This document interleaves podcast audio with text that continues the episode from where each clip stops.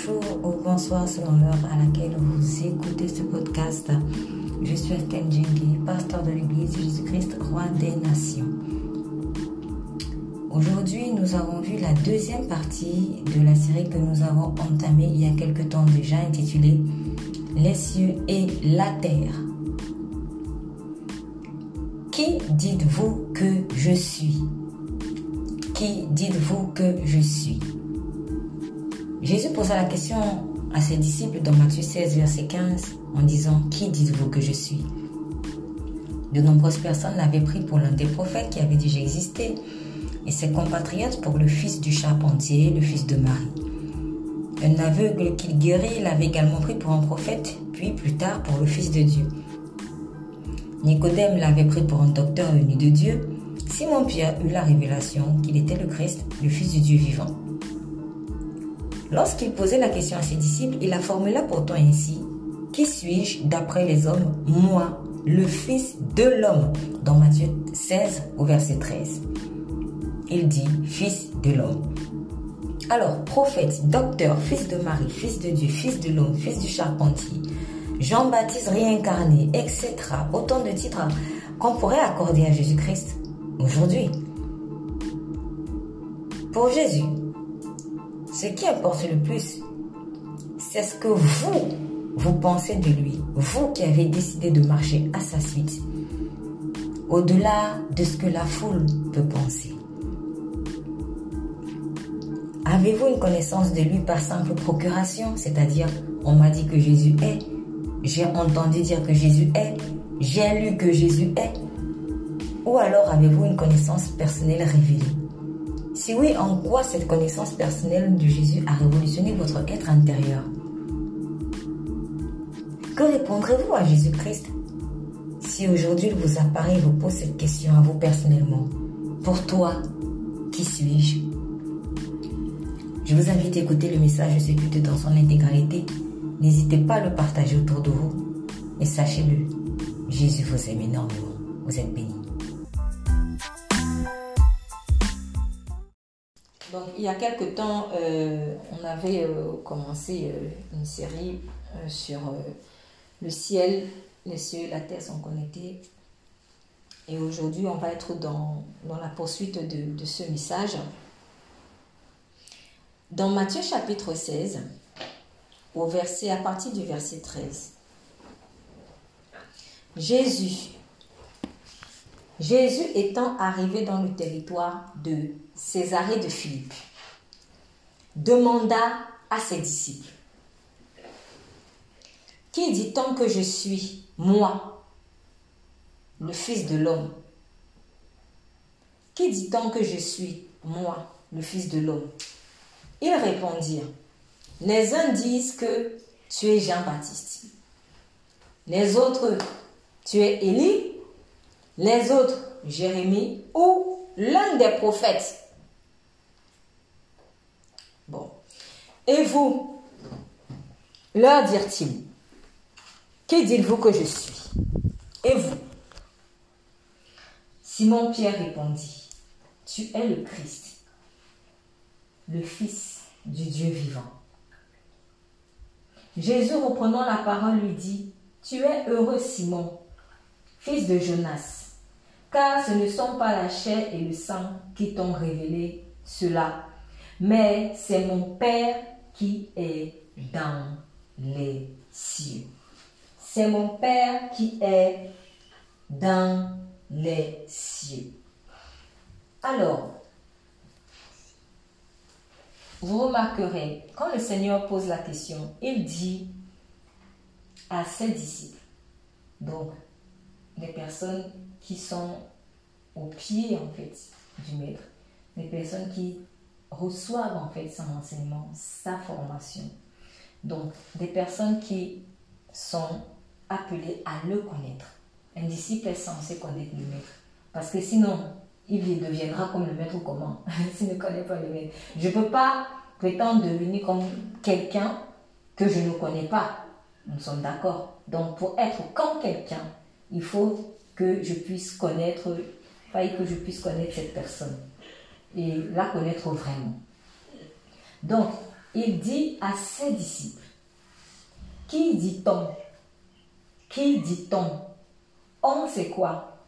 On sait tout le monde. C'est tout et n'importe qui, si je peux me permettre. On sait tout et n'importe qui. Mais quand je dis tout et n'importe qui, je précise, on parle quand même d'hommes, de femmes, d'enfants Jésus aime passionnément. Hein. On parle de personnes pour qui il est venu se sacrifier, pour qui il est venu mourir. Donc personne ne peut aimer ces personnes dans lesquelles on met homme là, comme Jésus les a. Il les aime plus que quiconque. Et cette personne qu'il aime passionnément, il dit, ils disent que je suis qui Voilà, si je veux à tête. Cette personne pour qui je viens mourir, qu'est-ce qu'ils disent que je suis? Et euh, comme j'ai vu quelque part aussi, euh, s'ils posent la question à ses disciples, c'est que forcément dans la, mission qu'il leur avait donnée, quand il disait, euh, quand il les envoyait par exemple deux à deux dans les villages pour exercer le ministère de guérison et prêcher la bonne nouvelle, donc ils ont dû entendre des choses. Parce que quand ils vont peut-être chasser un démon au nom de Jésus, on va dire, ah Jésus, c'est lui qui est là-bas, machin, machin. Non, bref, euh, les disciples là, ces premiers disciples ont eu vent de ce que les gens pensaient de Jésus. Donc c'est tout à fait normal qu'ils leur posent la question, parce qu'ils savaient qu'ils avaient des informations. Qui dit-on que je suis? Et il dit, il ne s'est pas arrêté juste là. Il aurait pu dire, et un disciple, qui dit-on que je suis? Moi. Ou même juste qui dit-on que je suis? Mais il dit, qui dit-on que je suis? Moi, le Fils de l'homme. Moi, le Fils de l'homme. Le Fils de l'homme, c'est quoi? Terre à terre, c'est quoi? Quand, tu entends quelqu'un te dire c'est le Fils d'un homme. C'est le Fils d'un homme. Ah, c'est le Fils d'un homme. Le Fils d'un homme fait de chair et de sang comme moi, en fait. Mais pourquoi dit-il? Qui dit-on que je suis? Moi, le Fils de l'homme. C'est très simple. Parce qu'on le connaissait comme Fils de l'homme. Parce qu'on le connaissait comme fils de l'homme. Il n'y a, y a rien de... Il n'y a pas un mystère compliqué là derrière. Qui dit-on que je suis moi, fils de l'homme? Donc c'est-à-dire, c'est comme s'il disait, quand les gens me voient là, quand les gens me voient là être humain, qu'est-ce qu'ils disent de moi? En fait, est-ce qu'ils savent qu'il y a plus que ça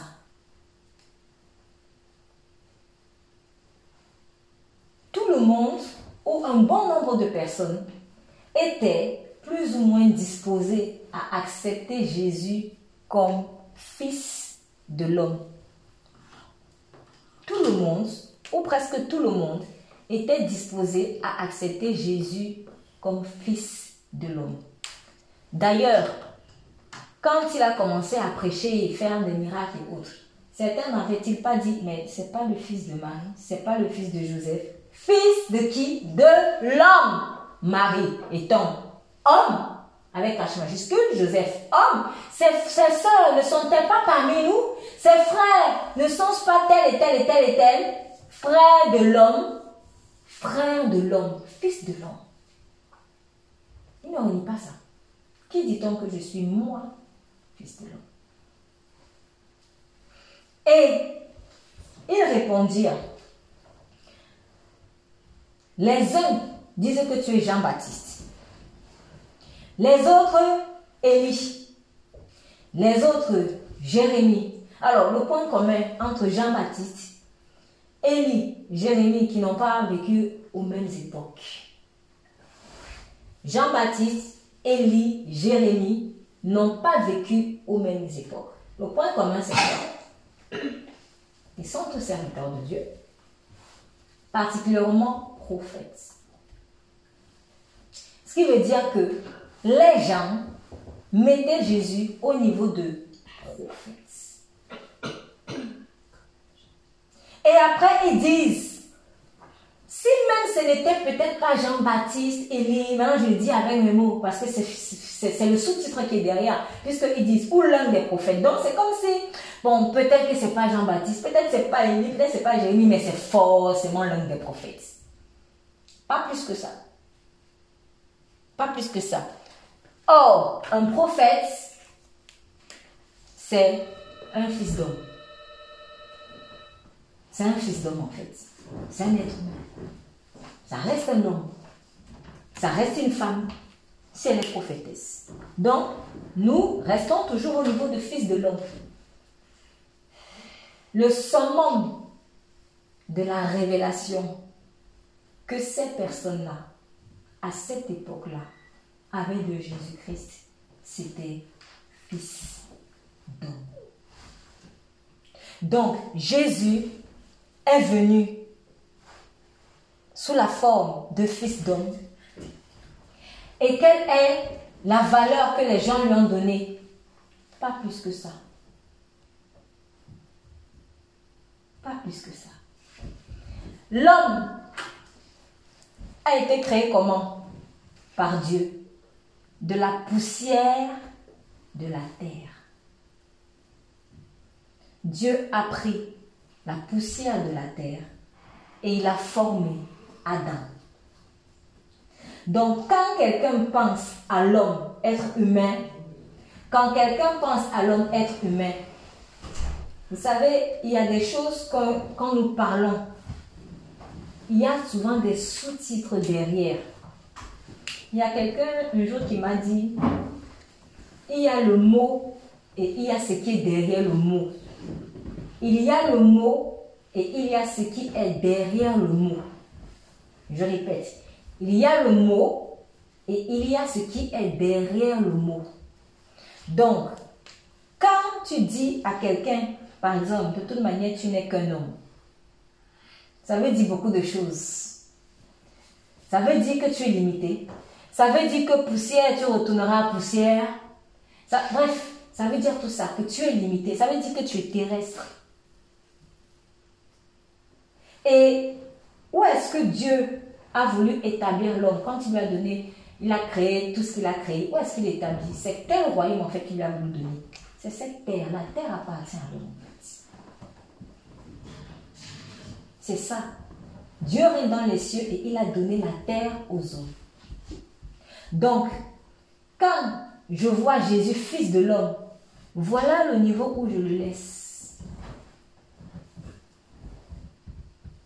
Et il était très conscient de ce que voilà comment on le voit. Pourquoi? Parce que ça c'est normal dans le sens où, en partie c'est normal dans le sens où c'est sous cette forme-là qu'il est venu.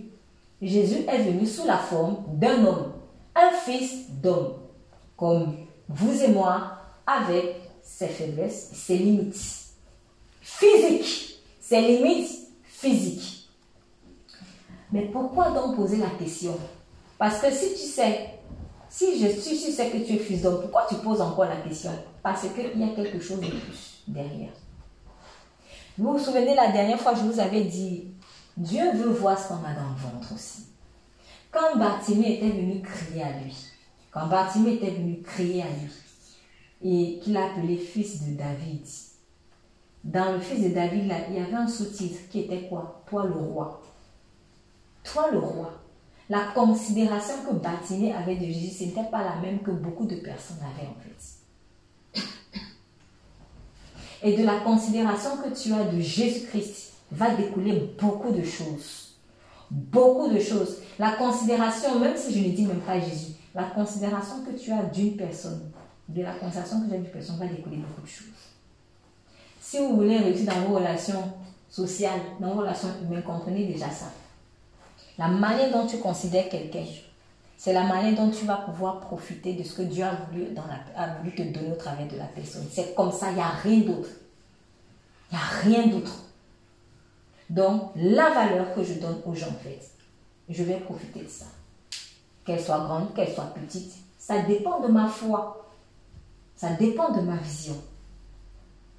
Donc, quand Jésus demande à Bartimée, qu'est-ce que tu veux? Ah, c'est évident. De quoi on va dire c'est évident? Mais attention, le cœur de l'homme étant tortueux, ce n'est pas toujours aussi évident parce qu'il aurait pu dire je veux l'argent alors qu'il aveugle. Donc Jésus a voulu voir ce qu'il avait dans le ventre.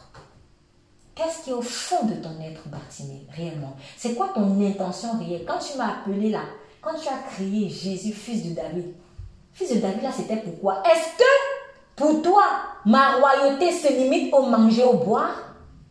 Parce que c'était un mendiant. Un mendiant, a priori, quand tu le vois mendier, il veut l'argent. Il veut l'argent, il veut la nourriture. Il veut quelque chose qui va combler son ventre en fait. C'est ça. Donc, si le Seigneur pose la question à Bartimée, qu'est-ce que tu veux que je fasse pour toi? Ça signifie que, en fait, il y a des personnes qui sont capables de t'appeler roi. Mais roi, je veux, je t'appelle roi pour mon ventre en fait. Je t'appelle roi pour mon ventre. Mais quand Bartimée, lui, l'a appelé Jésus fils de Dieu, par, euh, par, euh, fils de David, en reconnaissant sa royauté, c'est parce qu'il voulait la vue. Il voulait voir ce qu'il ne pouvait pas voir. Donc, au-delà du manger et du boire.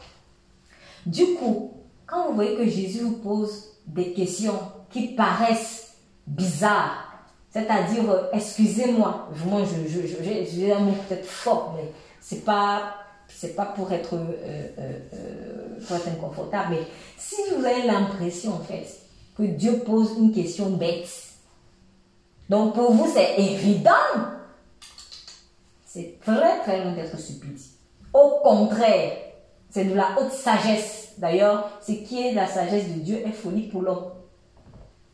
Donc, il a dit à Pierre, m'aimes-tu trois fois Pierre même était étonné à un moment donné, ah Seigneur, mais, mais en fait, derrière ce m'aimes-tu trois fois là, il y avait une restauration profonde en fait. Et d'où euh, dépendait l'appel de Pierre, le sens même de sa vie. C'est-à-dire le ce pourquoi Enfin, le, ce qu'on va voir dans verset 18, dans la suite. C'est-à-dire que c'était toute la vie de Pierre. Pourtant, une autre personne aurait pu voir ça en disant, mais pourquoi Jésus demande trois fois? Mais il a déjà dit qu'il t'aime. Non, non, non, non. Dieu nous pose des questions profondes pour faire sortir en fait ce qui est à l'intérieur de nous et qui est souvent caché. Donc quand il dit, qui dit-on que je suis Moi, fils de l'homme? Ah, toi-même tu là que tu es fils de l'homme, mais tu poses encore la question pourquoi? Pour une raison. La première raison, c'était déjà pour mettre en évidence le niveau où certaines personnes avaient mis. Fils de l'homme, donc être humain, ce qui veut dire que pour beaucoup, ils l'ont laissé au niveau terrestre. Alors, quand je dis qu'ils l'ont laissé au niveau terrestre, ça ne veut pas dire que il, euh, comment dire, ça ne veut pas dire qu'il ne, il n'avait pas une petite considération pour lui. Ça ne veut pas dire ça. Parce que dans Fils de l'homme, il y avait quelques considérations. Quelques considérations. Par exemple, l'ont pris pour un prophète. Christ n'est pas un simple prophète. Mais quand par exemple je vois le témoignage de l'aveugle qui a, euh, à qui le Seigneur ouvert les yeux dans Jean, si on va dans Jean 9 par exemple, rapidement Jean chapitre 9. Jean chapitre 9, euh, nous sommes au verset euh, 16 à 17. Alors.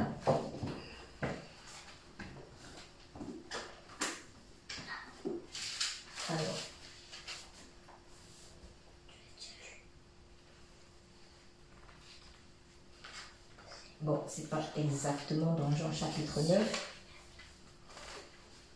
Je vais retrouver le passage et je le donnerai. Mais en fait, c'est dans ce passage où euh, Jésus avait guéri un aveugle. Et les pharisiens, on sait que les pharisiens n'étaient pas, ils n'étaient pas contents, ils n'étaient pas d'accord. Et euh, ils demandent, ils ont fait venir ses, parents.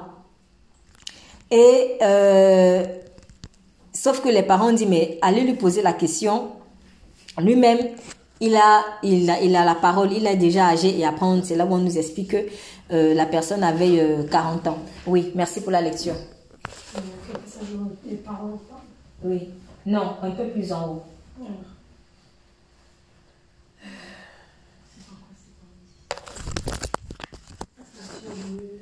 Encore web qui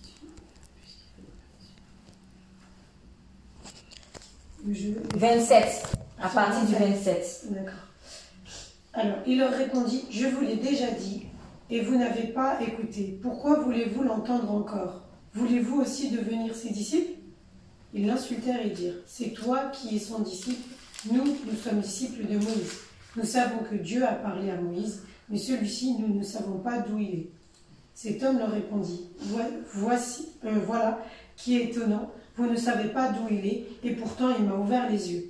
Nous savons que Dieu n'exauce pas les pécheurs, mais qu'en revanche, si quelqu'un l'honore et fait sa volonté, il exauce. Jamais encore on n'a entendu dire que quelqu'un ait ouvert les yeux d'un aveugle-né. Si cet homme ne venait pas de Dieu, il ne pourrait rien faire. Amen. Voilà. Donc, merci. Le Seigneur Jésus-Christ a ouvert les yeux d'un aveugle. On conteste ce miracle-là. Et quand on conteste le miracle, la personne dont on a ouvert les yeux, on voit bien qu'elle n'a pas vraiment la révélation de Jésus-Christ. Encore. Elle sait, sait même pas qui il est. Parce que on lui a mis de la boue et puis il sait juste que quelqu'un lui a mis de la boue. Il est allé à la rivière des Simons et puis c'est là-bas qu'il a ouvert les yeux. Mais ce n'est pas véritablement qui a ouvert les yeux. Par contre, par rapport à ce qui s'est passé, il est convaincu que cette personne vient de Dieu. Il est convaincu. Vaut mieux ça que rien. Vaut mieux ça que rien. Donc, il est convaincu et quand on lui demande, parce qu'à un moment donné, on dit par exemple verset 13, ils menèrent euh, vers les pharisiens, nous sommes dans le chapitre 9. Hein. Ils menèrent vers les pharisiens celui qui avait été avec eux. C'était un jour de Shabbat que Jésus avait fait de la boue, lui avait ouvert les yeux. De nouveau, les pharisiens aussi lui demandèrent comment il avait recouvert la vue. Il leur dit, il a appliqué la boue sur mes yeux, je, euh, je me suis lavé et je vois. Sur quoi quelques-uns des pharisiens disent, cet homme ne vient pas de Dieu. Cet homme, donc, comment est-ce qu'il voit Jésus Fils de l'homme? Donc les pharisiens voient Jésus comme fils de l'homme. Sauf que dans le fils de l'homme là, ils estiment que non, il ne vient pas de Dieu. Et il y en a qui disaient, il est fils d'homme, mais il vient de Dieu, comme par exemple les prophètes. Les prophètes sont des fils d'hommes, sauf que eux, ils viennent de Dieu, un vrai prophète. Mais il y a des hommes, par exemple le faux prophète, euh, il ne vient pas au nom de Dieu en tout cas. Donc dans fils d'homme là, il y a, j'ai une image qui me vient, il y a le bien et le mal. Voilà. Et mais même si ce n'est pas là où Dieu nous attend, dans l'arbre du bien du mal, mais quand même s'il y avait à choisir entre les deux, je crois que vaut mieux quand même choisir le bien dans l'arbre du bien du mal que le mal dans l'arbre du bien du mal. Donc dans Fils d'homme, tu as deux choses. Tu as le bien et le mal. Malheureusement, malheureusement, tout ça, ça reste l'arbre du bien et du mal. C'est ça le hic en fait. C'est ça le hic. Donc, Christ, c'est là où on voit vraiment l'amour de Dieu pour nous. Regardez jusque là où il est descendu. Regardez jusque là où Dieu est descendu en fait. Fils d'homme, entré dans cette boue de l'arbre du bien et du mal. Lui, le, le Dieu saint, saint, saint. Donc, certains ont, ont vu des miracles et ils se sont dit, ah, non, ça c'est bien. Ça, je reconnais que ça vient de Dieu. C'est bien, fils d'homme, mais vient de Dieu. D'autres ont vu ça. Ils ont vu le miracle de Dieu, mais dans leur méchanceté, ils disent encore non. Lui, il est fils d'homme et qui ne vient pas de Dieu. Donc, ceux qui venaient, ceux qui estimaient qu'il venait de Dieu, ce sont des personnes, par exemple, comme ce monsieur qui a été guéri et qui a estimé que Jésus est un prophète parce qu'à un moment, on lui pose la question. Dans ce quoi, quelques-uns des pharisiens, il dit, cet homme ne vient pas de Dieu, verset 16, car il n'observe pas le Shabbat. D'autres disent, comment un homme pécheur peut-il faire de tels miracles Donc même les pharisiens étaient déjà divisés.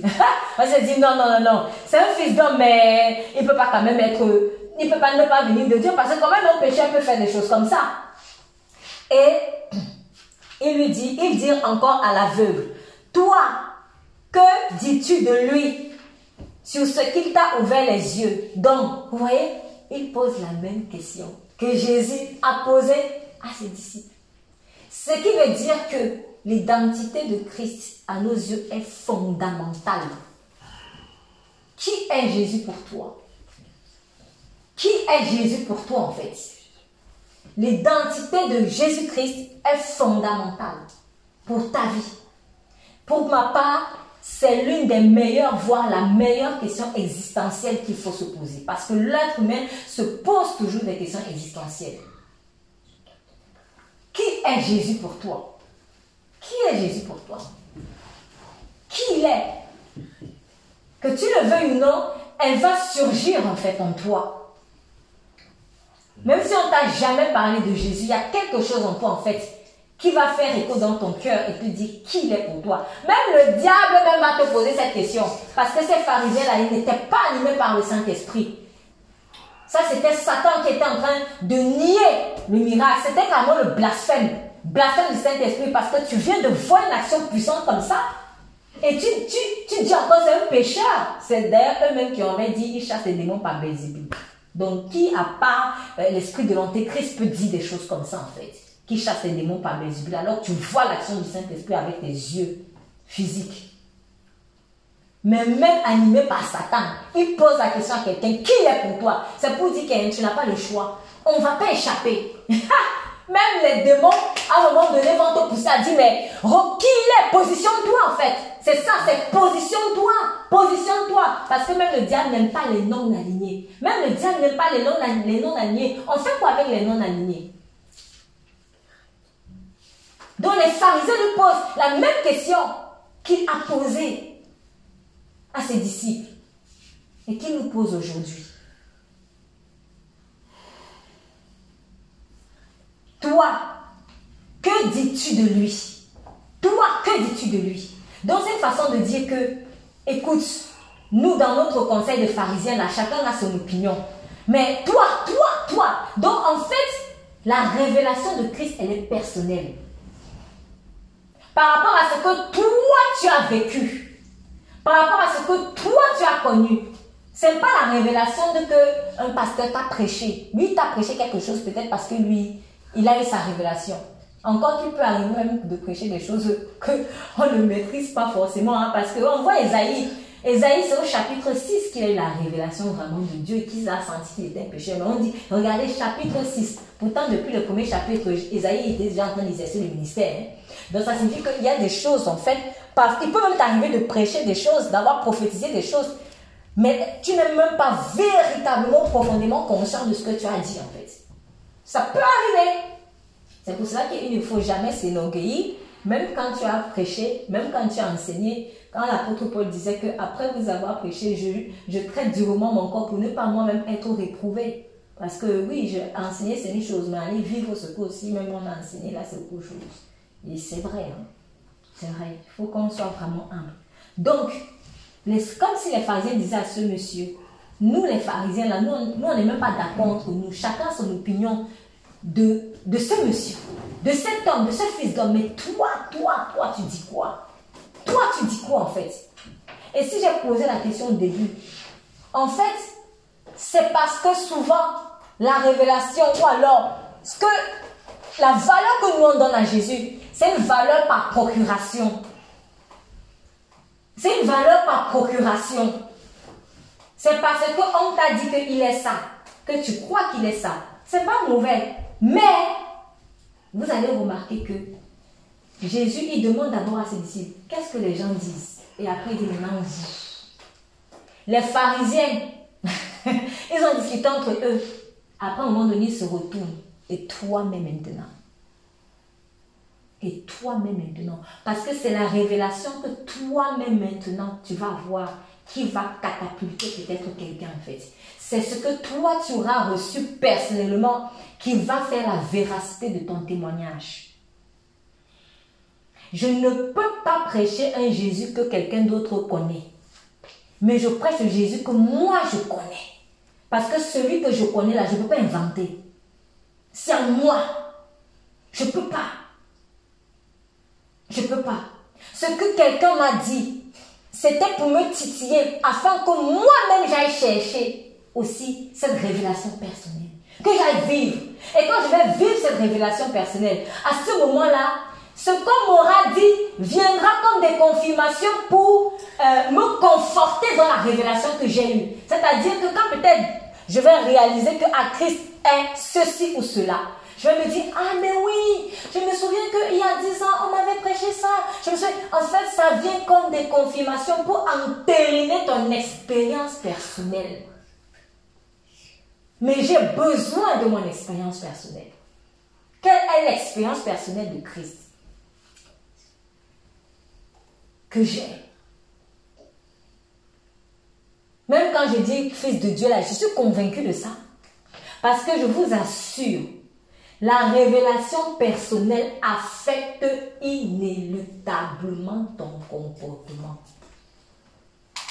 La révélation personnelle de qui est Jésus-Christ affecte fatalement ton comportement. Tu ne peux jamais te comporter de la même manière. C'est impossible. C'est impossible. Sinon, pourquoi est-ce que Satan s'acharne à aveugler les gens? C'est parce que c'est de la vue que vient le comportement. Mon oreille a entendu, mais maintenant, mon œil a vu. Est-ce que le comportement de Job était la même chose? Même si on n'a pas la suite, on sait quand on lit que c'était plus pareil. Donc, quand je dis même que je sais que Jésus est Seigneur, je sais qu'il est ceci, est-ce que c'est l'oreille ou c'est l'œil? C'est l'oreille qui a entendu qu'il est Seigneur, qu'il est ceci, il est cela, ou c'est ton œil qui a vu? Et ça ne doit pas être, je ne dois pas être mal à l'aise parce que c'est seulement mon oreille qui a entendu, parce que c'est un processus. C'est un processus. Jésus est venu comme un fils d'homme. D'abord, il était Dieu. il est toujours Dieu de toute manière. Il s'est fait homme. Pourquoi? Pour pouvoir être en contact avec les gens dans la chair. Pourquoi? Parce que malheureusement, malheureusement, l'homme regarde à ce qui frappe par l'œil. Donc, il a fait avec. Dieu a fait avec. Il savait que s'il ne venait pas toucher les cinq sens de l'homme, l'homme n'allait jamais être attiré. Quand Pierre est venu à Christ, c'est passé aussi par une pêche miraculeuse. Il cherchait les poissons. Pour faire quoi? Pour manger. C'est pour manger, c'était pour manger, vendre, payer peut-être son loyer, je ne sais pas moi. Mais pour des choses matérielles qu'on va laisser ici, sur terre. Mais Jésus est venu la prendre comme ça. Il a multiplié le poisson. C'était un Dieu le poisson. Pierre a dit non, mais il vaut mieux que je le suive. Donc, c'est un processus normal en fait. Fils de l'homme, c'était pour venir toucher tes cinq sens. C'est ça. C'est pour cela qu'il a dit, qui dit donc que je suis moi, fils de l'homme? En gros, comme maintenant j'ai touché vos cinq sens là, comme j'ai touché vos cinq sens, le manger, le boire, le vêtir, le... Je ne sais pas. Maintenant, qui dites-vous que je suis? En fait, il veut vérifier si le fait d'avoir touché tes cinq sens-là t'a emmené à la dimension où il veut t'emmener. Donc, il a multiplié tes cinq poissons. Maintenant, comme toi, tu as vu qu'il a la capacité, en fait, de multiplier tes, cinq poissons, as-tu laissé ta barque pour le suivre? C'est ça. Donc, ce monsieur qui était aveugle, lui, pour lui, Jésus était un prophète. C'était mauvais. Non, ce n'était pas mauvais. Au contraire, c'était bien. Parce que c'était l'étape première pour pouvoir enfin l'amener à une étape prochaine. L'étape prochaine, euh, l'étape prochaine, par exemple, on la voit toujours dans Jean chapitre 9, on nous dit au verset 35, Jésus a appris qu'il avait chassé, parce que quand vous lisez au verset 34, euh, les pharisiens ont chassé le monsieur. Ils n'ont pas supporté que le monsieur les enseigne, puisqu'il a dit, mais il est étonnant que vous ne savez pas qui il est, parce que on sait que Dieu n'exauce pas les pécheurs. Et puis ils ont dit, ah, tu es né tout entier dans le péché et tu nous enseignes. Et ils le chassèrent. Et, verset 35, Jésus a appris qu'il l'avait chassé. Et l'ayant rencontré, en tout cas, Jésus a fait espoir de le rencontrer. Il s'est arrangé à être sur son chemin. Une deuxième fois. Remarquez, Première rencontre, qu'est-ce qu'on fait? On ouvre les yeux, on touche les cinq sens. Maintenant, la deuxième rencontre, c'est quoi? Les rencontres, il lui dit, crois-tu au acquis? S'il vous plaît, lisez. Que quelqu'un dise, crois-tu au Fils de Dieu Merci. Ah Seigneur. L'aveugle a rencontré qui? Le Fils de l'homme. En tout cas, dans son entendement, hein, Parce que quand Jésus est venu, Jésus est, toujours Dieu. Lui, ça ne change pas de son côté. Mais du côté de la personne qui reçoit la bénédiction, le monsieur, lui, avait rencontré un fils d'homme. Pourquoi? Parce qu'il a rencontré un prophète. Il a dit, qui, pour toi, qui il est? Pour moi, c'est un prophète. C'est un prophète. Lui, c'est un prophète. Bon, c'est déjà pas mal, même si, ah, c'est pas vraiment ça. Au moins, tu n'as pas dit que c'est un pécheur. Parce que si toi, tu réfléchis comme le pharisien, de toute façon, c'est un pécheur, qu'est-ce qui va se passer? Tu vas le fuir. Tu ne vas donc pas pouvoir faire la deuxième rencontre. Et il te faut la deuxième rencontre. Et il nous faut à tous cette deuxième rencontre, en fait. En tout cas, ça, dépend aussi de comment Dieu se révèle à toi. Mais dans un grand nombre de cas, Dieu vient souvent nous toucher parce qu'on a besoin de quelque chose qui, est terrestre. Oh Seigneur, mon entreprise est en train d'être ruinée. Euh, je suis en train de tomber en faillite. Allez, il fait, il fait un truc là, ton entreprise se relève. Ah, Jésus a relevé mon entreprise. C'est des choses terrestres. Mais en fait, c'est pour t'amener à rencontrer le Fils de Dieu.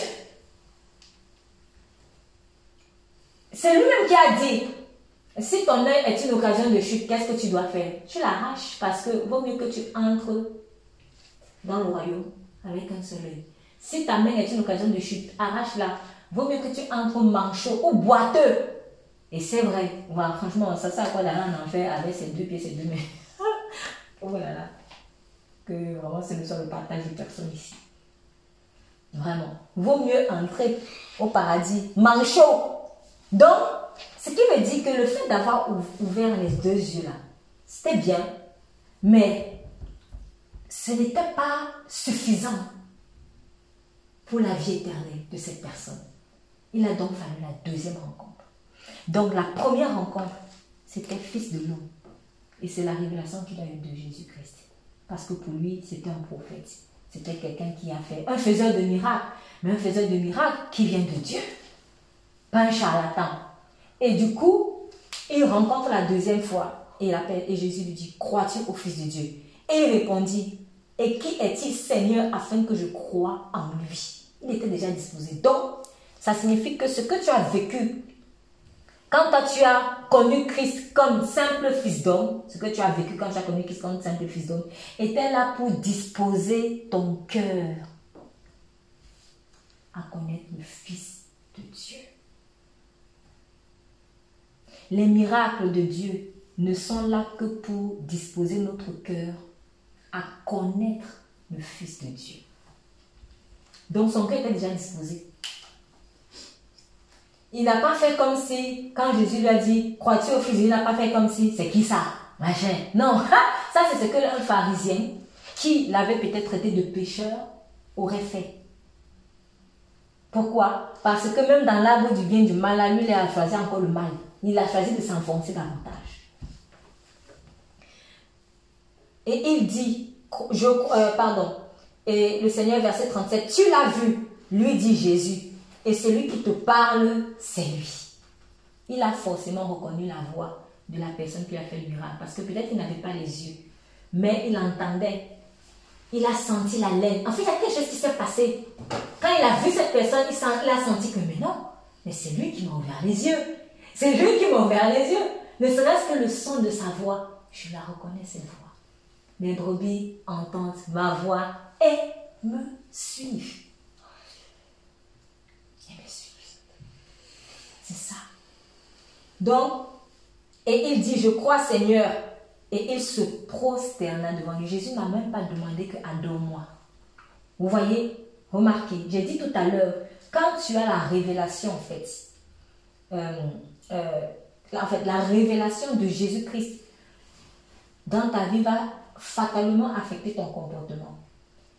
De telle sorte que on n'aura pas besoin de te dire de faire certaines choses.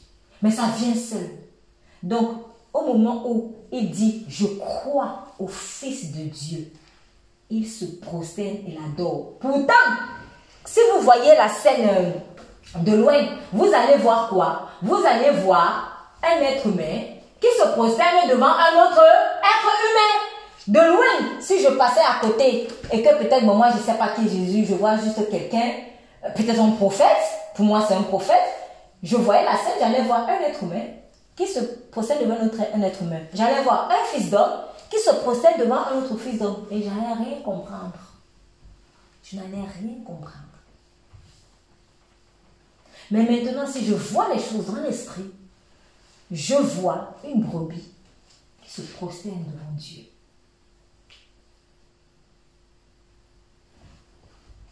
La révélation de Jésus-Christ affecte fatalement ton comportement. Jésus n'a pas dit à moi Il n'a pas dit prosterne-toi, il n'a pas dit à genoux toi, il n'a pas dit ça. Il n'avait pas besoin. Parce qu'une fois que tu as la révélation de ce qu'il est Dieu, tes genoux se mettent au sol. Et bien volontairement, avec révérence. Avec révérence.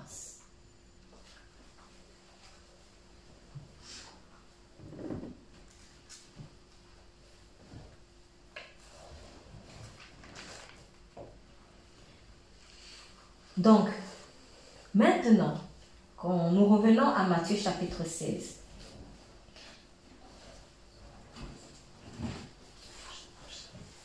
verset 14, et vous, c'est Jésus qui dit, et vous, leur dit-il, qui dites-vous que je suis? Donc maintenant, ce qui s'est passé avec l'aveugle né, le Seigneur le fait aussi avec ses disciples. Simon Pierre répondit, tu es le Christ, donc le Messie tu es le Messie, le Christ, le Fils du Dieu vivant. Le Fils du Dieu vivant. Et donc, remarquez, Jésus dit, qui dit-on que je suis? Moi, fils d'homme. Et après, il dit, et vous, qui dites-vous que je suis? Fils d'homme Même s'il n'a pas répété, mais c'était la même question. Qui dites-vous que je suis? Moi qui suis fils d'homme. Et Pierre dit, hum, hum, non, tu es fils de Dieu. Tu es fils de Dieu, tu es plus que ça. Et Jésus, reprenant la parole, lui dit, tu es heureux, Simon, fils de Jonas, car ce ne sont pas la chair et le sang qui t'ont révélé cela. Ce ne sont pas la chair et le sang qui t'ont révélé cela. En fait, ce n'est pas un être humain. Ce n'est pas un homme. Ce n'est pas ici que tu as eu cette révélation-là. Parce que à ce niveau-ci, au niveau de la terre, là, si on reste là, que la terre, la terre entre nous là, tu vas rester à la révélation du Fils de l'homme. Mais il dit, mais c'est mon Père qui est dans les cieux. C'est mon Père qui est dans les cieux. C'est mon Père qui est où? Dans les cieux. Qui te révèle que je suis fils de Dieu. Qu'est-ce que ça signifie? Ça signifie que tu ne peux pas avoir la révélation de Christ comme fils de Dieu si ce n'est pas le Père qui est dans les cieux qui te le révèle. C'est impossible. La révélation, alors je vais effacer ça. La révélation de Jésus-Christ, fils d'homme, à la limite, c'est la chair et le sang qui peuvent te le révéler. Quand je dis la chair et le sang, ça peut être toi-même aussi. Hein. Ça peut être que d'autres hommes, par exemple, tu vas entendre, hé, il est en train de faire des miracles, il y a quelqu'un qui fait des miracles. Ah bon? Ah Peut-être c'est un prophète, c'est sûr que c'est un homme de Dieu et tout ça. Tu cours. Ça, c'est la chair et le sang. Quelqu'un venu te dit, puis tu as vu aussi, et peut-être tu as, ou alors toi tu as expérimenté, par exemple, l'aveugle dans Jean chapitre 9, c'était pas quelqu'un qui était venu lui dire que, en guillemets, c'est un prophète ou que c'était un homme qui vient de Dieu. C'est lui-même qui a vécu une expérience, en fait, dans sa chair. Ses yeux se sont ouverts. Dans sa chair, il a vécu une expérience et il s'est dit non, ça cet homme forcément vient de Dieu parce que ça, ça ne peut pas être le diable qui puisse me faire ça. Le diable n'a aucun intérêt à ce que j'ai les yeux ouverts, bien au contraire, puisqu'il passe son temps à aveugler les gens. Donc, mais la révélation maintenant de Jésus-Christ, Fils de Dieu, vient d'en haut. Je rappelle, la révélation de Jésus, Fils d'homme, Là, ici, c'est la chair et le sang qui pourraient te le révéler. Ce sont les expériences personnelles. Je sais pas moi, j'étais malade, j'ai eu la guérison, j'avais besoin d'argent, Jésus m'a béni, j'avais besoin de ceci, il t'a donné. Donc, fils de l'homme. Mais maintenant, fils de Dieu, là, ça vient d'en haut. La révélation de fils de l'homme, c'est la chair et le sang qui pourrait te le révéler. Mais la révélation de Jésus, fils de Dieu, c'est l'Esprit de Dieu qui te. Tu ne peux pas avoir la révélation de Jésus, Fils de Dieu, si ce n'est pas le Père qui est venu te. Et ce Père est où? Dans les cieux. Et là, en fait, si vous voyez bien, vous voyez qu'il y a quand même une connexion. Il y a une belle connexion, en fait. Une belle connexion entre le ciel et la terre. Pourquoi? Parce que Jésus, il vient de là, en réalité. Il est descendu, fils de l'homme, pour entrer en contact avec nous. Et en fait, le but, c'est qu'on rentre en contact avec nous. Qu'il nous amène à la dimension aussi de fils de Dieu. Jésus ne veut pas qu'on soit que des fils d'hommes. Il veut qu'on devienne fils de Dieu. Comme lui-même est fils de Dieu. Et seul le fils de Dieu peut te faire devenir fils de Dieu. C'est pour cela qu'en reniant Jésus, fils de Dieu, toi-même tu demeures à la position de fils d'homme. Et le fils d'homme, quand il meurt, il retourne à quoi? À la poussière. Il ne part pas là-bas. Alors pourquoi tu cherches à aller au paradis? Si tu ne crois pas au fils de Dieu, tu cherches à aller au paradis. Pourquoi? Il ne faut pas chercher à aller paradis parce que tu es condamné à retourner à la poussière. C'est une condamnation. C'est un piège en fait de renier le Christ comme fils de Dieu. Parce que le fils de Dieu peut seul te donner l'ADN de fils de Dieu puisque lui-même il a ça. Mais là où on est un peu fou, excusez-moi, on, est un peu fou parce que souvent on dit non, il n'est pas fils de Dieu. Parce que Dieu ne peut pas avoir de fils. Mais même temps, tu vas aller au paradis, tu vas passer par comment? Parce que pour se retrouver là, il faut que j'ai l'ADN de fils de Dieu. Mais si je reste fils d'homme, mon père, ma mère, mon père, ma mère, c'est bien, mais ça reste fils d'homme.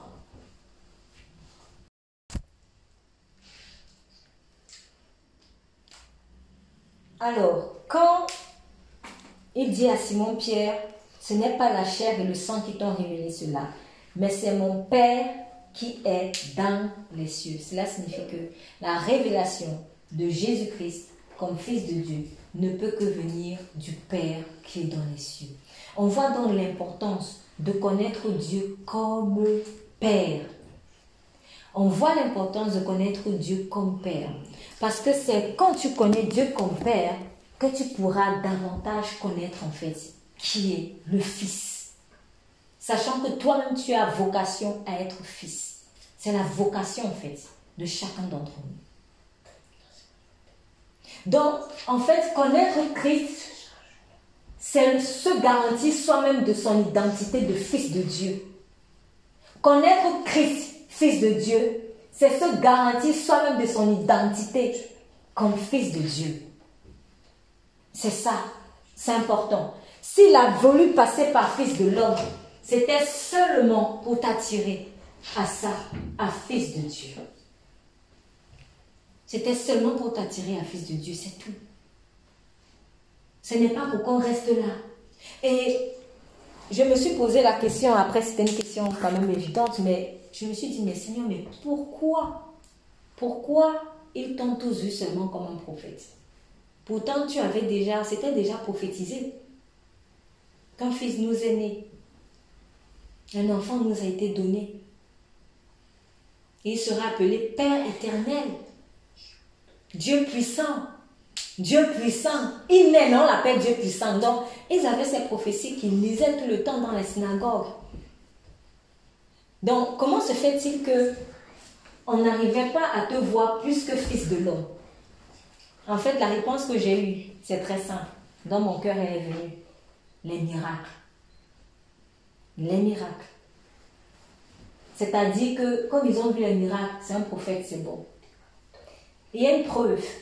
Si vous allez dans Jean, chapitre 3, Jean chapitre 3, lorsque Jésus parle à Nicodème parle à Jésus, il vient voir, nous voir de lui. Jean chapitre 3.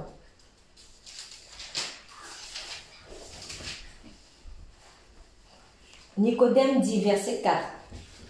Euh, pardon, je vais lire à partir du premier verset. Mais il y a un homme d'entre les pharisiens, il était pharisien, nommé Nicodème, un chef des Juifs, qui vint, lui, après, qui vint, lui, auprès de Jésus, de nuit, et lui dit, Rabbi, nous savons que tu es un docteur venu de Dieu. Donc, Nicodème, lui, n'a pas vu Jésus peut-être comme un, un prophète, lui, il a vu docteur. Il a vu docteur. Et, mais c'est quand même la même famille. Ça reste serviteur de Dieu. Et dit, nous savons que tu es un docteur venu de Dieu. Car personne ne peut faire ces miracles que tu fais si Dieu n'est avec lui. Personne ne peut faire ces miracles si Dieu n'est avec lui.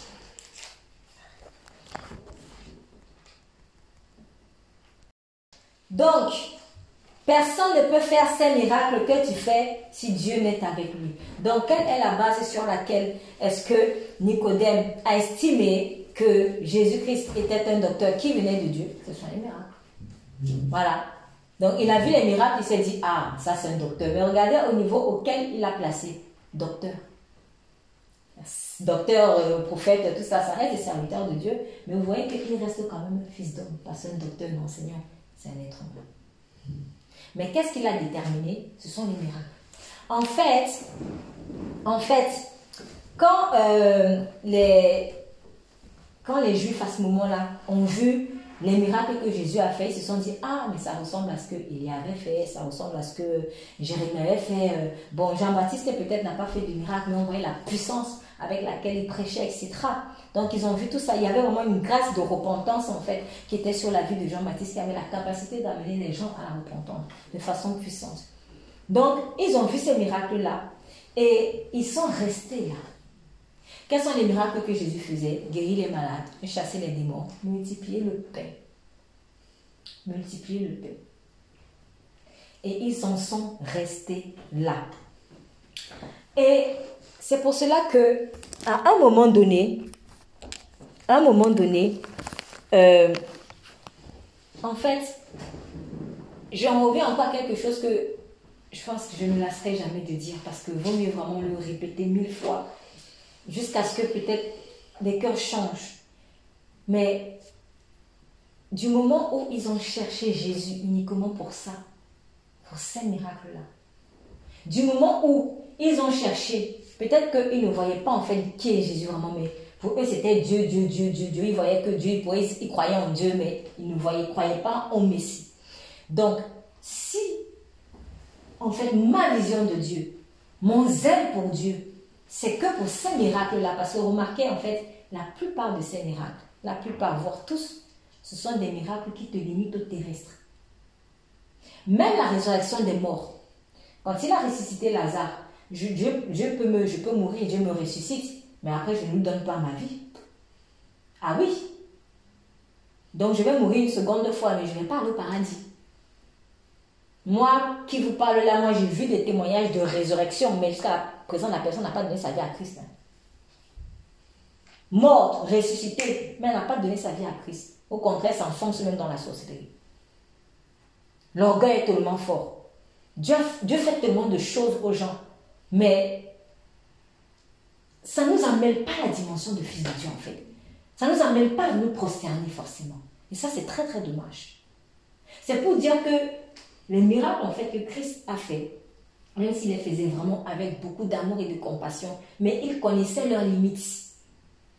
Ce n'était pas là où il voulait amener l'homme. C'était pour l'attirer. En fait, fils de l'homme, qui s'accompagne de miracles, avec les miracles qu'il faisait, c'est l'hameçon pour attraper le poisson. Et nous sommes les poissons. Maintenant, quand le poisson a mordu à l'hameçon, à quoi me sert encore l'hameçon À rien en fait. L'hameçon ne me sert plus à rien, sinon le rejeter dans la mer pour prendre encore d'autres poissons. Le but de l'hameçon, c'est de prendre le poisson. Et nous sommes les poissons. Donc, le miracle, c'est pour te prendre. C'est tout.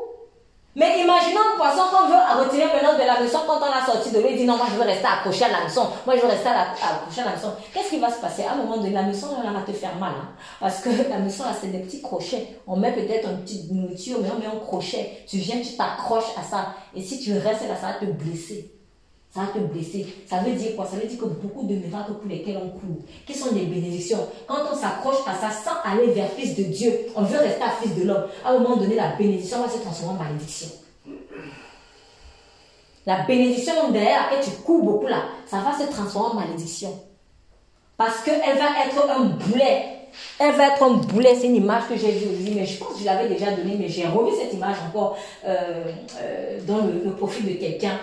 Mais en fait, quand l'enlèvement va arriver, tu auras un boulet au pied. Le boulet de la bénédiction derrière laquelle tu as couru.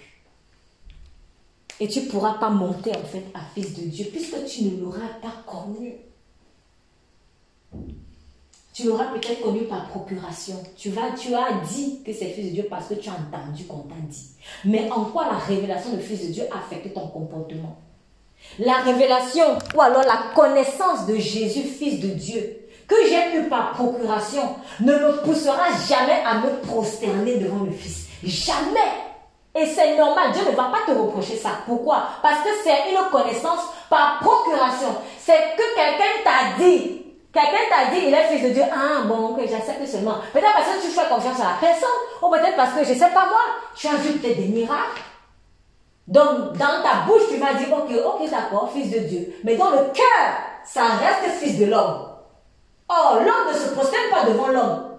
Même l'homme méchant, il a du mal à se prosterner devant l'homme. Pourquoi? Parce qu'il est orgueilleux. Tout homme, même méchant, a envie que les gens se prosternent devant lui. Et il a du mal à se prosterner devant les hommes. Mais Dieu n'a pas créé l'homme pour que l'homme se prosterne devant l'homme, c'est normal. Donc en temps normal, il y a quelque chose en toi qui t'empêchera toujours de te prosterner devant l'homme. C'est ça en fait. C'est pour cela que tant que tu restes avec la révélation de Jésus, fils d'homme, tu ne pourras pas te prosterner devant lui. Pourquoi À cause de l'orgueil.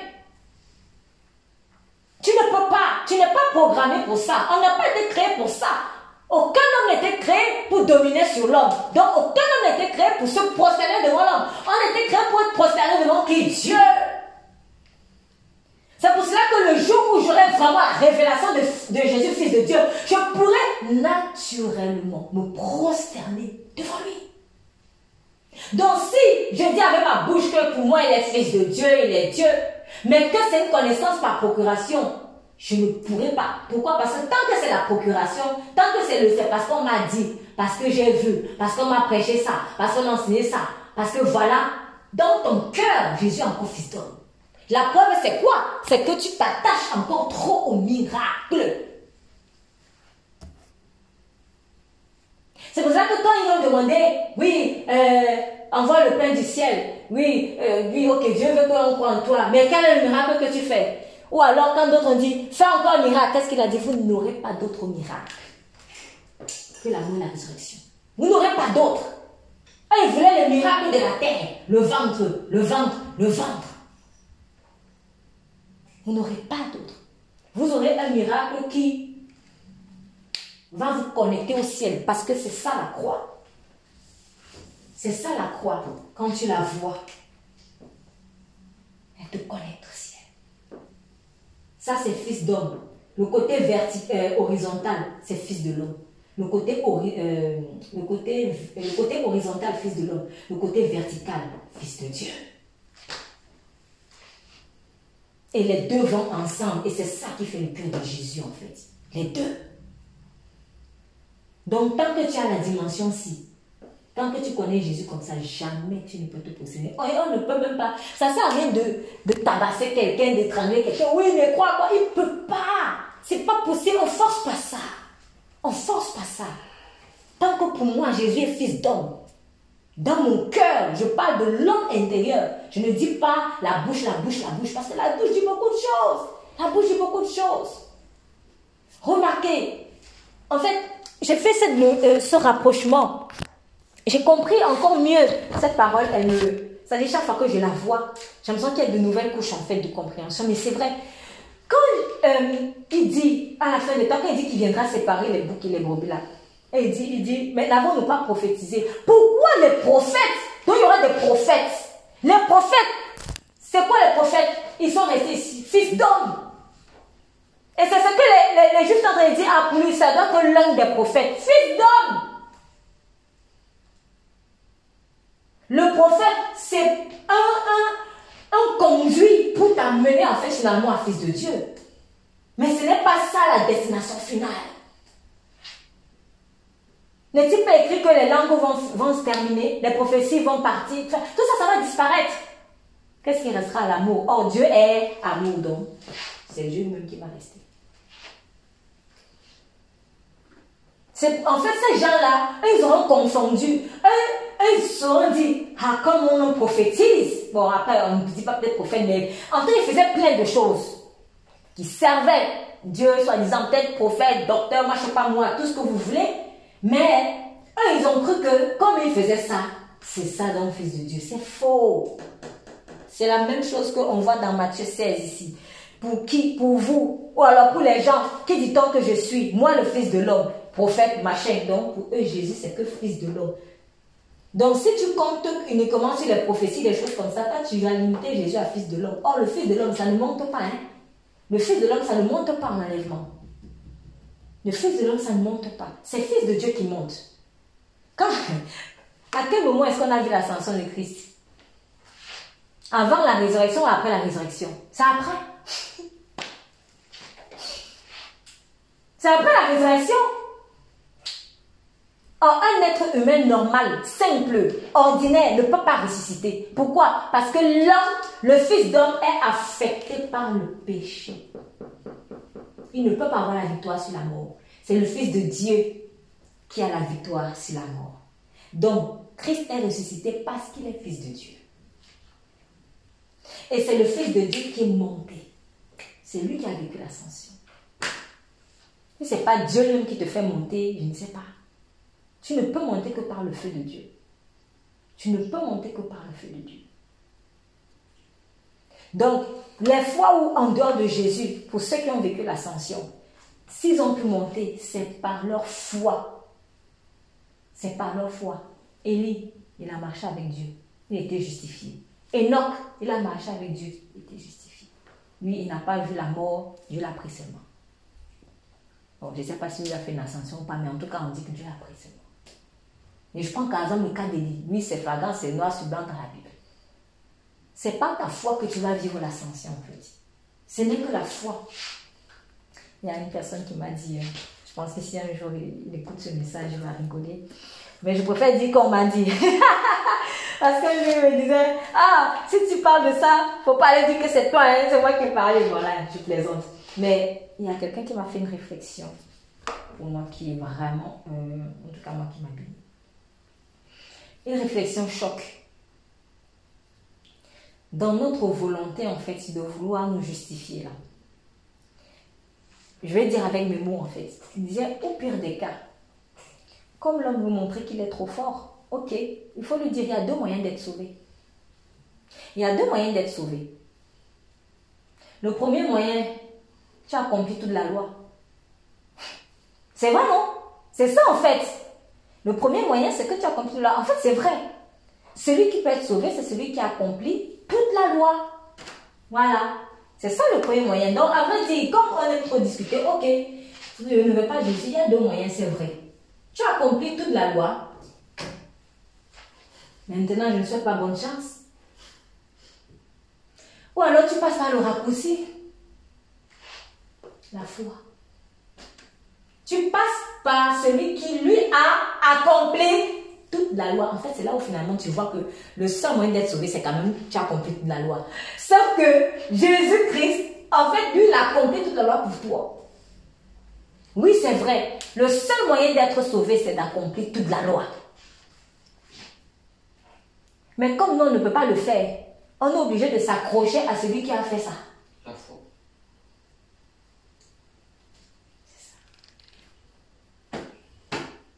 Donc, c'est pour dire que la révélation de Christ comme Fils de Dieu, c'est ce qui te permettra de monter dans l'esprit. Il faut que tu connaisses Jésus dans l'esprit. Nous avons besoin, je me prêche à moi la première, nous avons besoin de connaître Jésus dans l'esprit. Parce qu'il est possible aussi de le connaître seulement Fils de l'homme, c'est-à-dire dans la chair.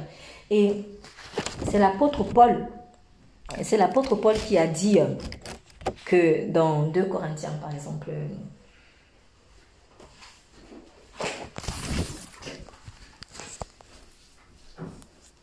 Si nous allons dans le livre de 2 Corinthiens, on va lire 2 Corinthiens 5. 2 Corinthiens, chapitre 5, 2 Corinthiens, deuxième lettre aux Corinthiens, deuxième lettre aux Corinthiens.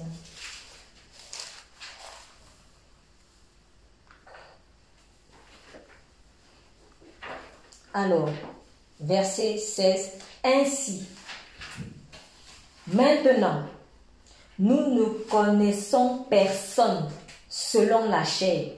Et si nous avons connu Christ selon la chair, maintenant nous ne le connaissons plus de cette manière. Je crois qu'il est important vraiment de prendre le temps de méditer beaucoup sur ce verset. Je répète, ainsi, dès maintenant, quand on dit dès maintenant, ça signifie qu'il y a eu un avant. Un avant. Comme une période de patience de Dieu.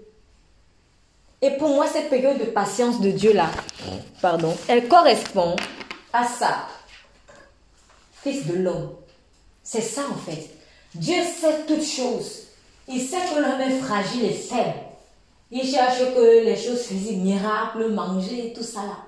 Mariage, qui sont des choses bien, qui sont des choses très très bien, et que Dieu veut pour nous, que Dieu veut pour nous. Mais rester à cette seule dimension ne nous permettra pas de monter.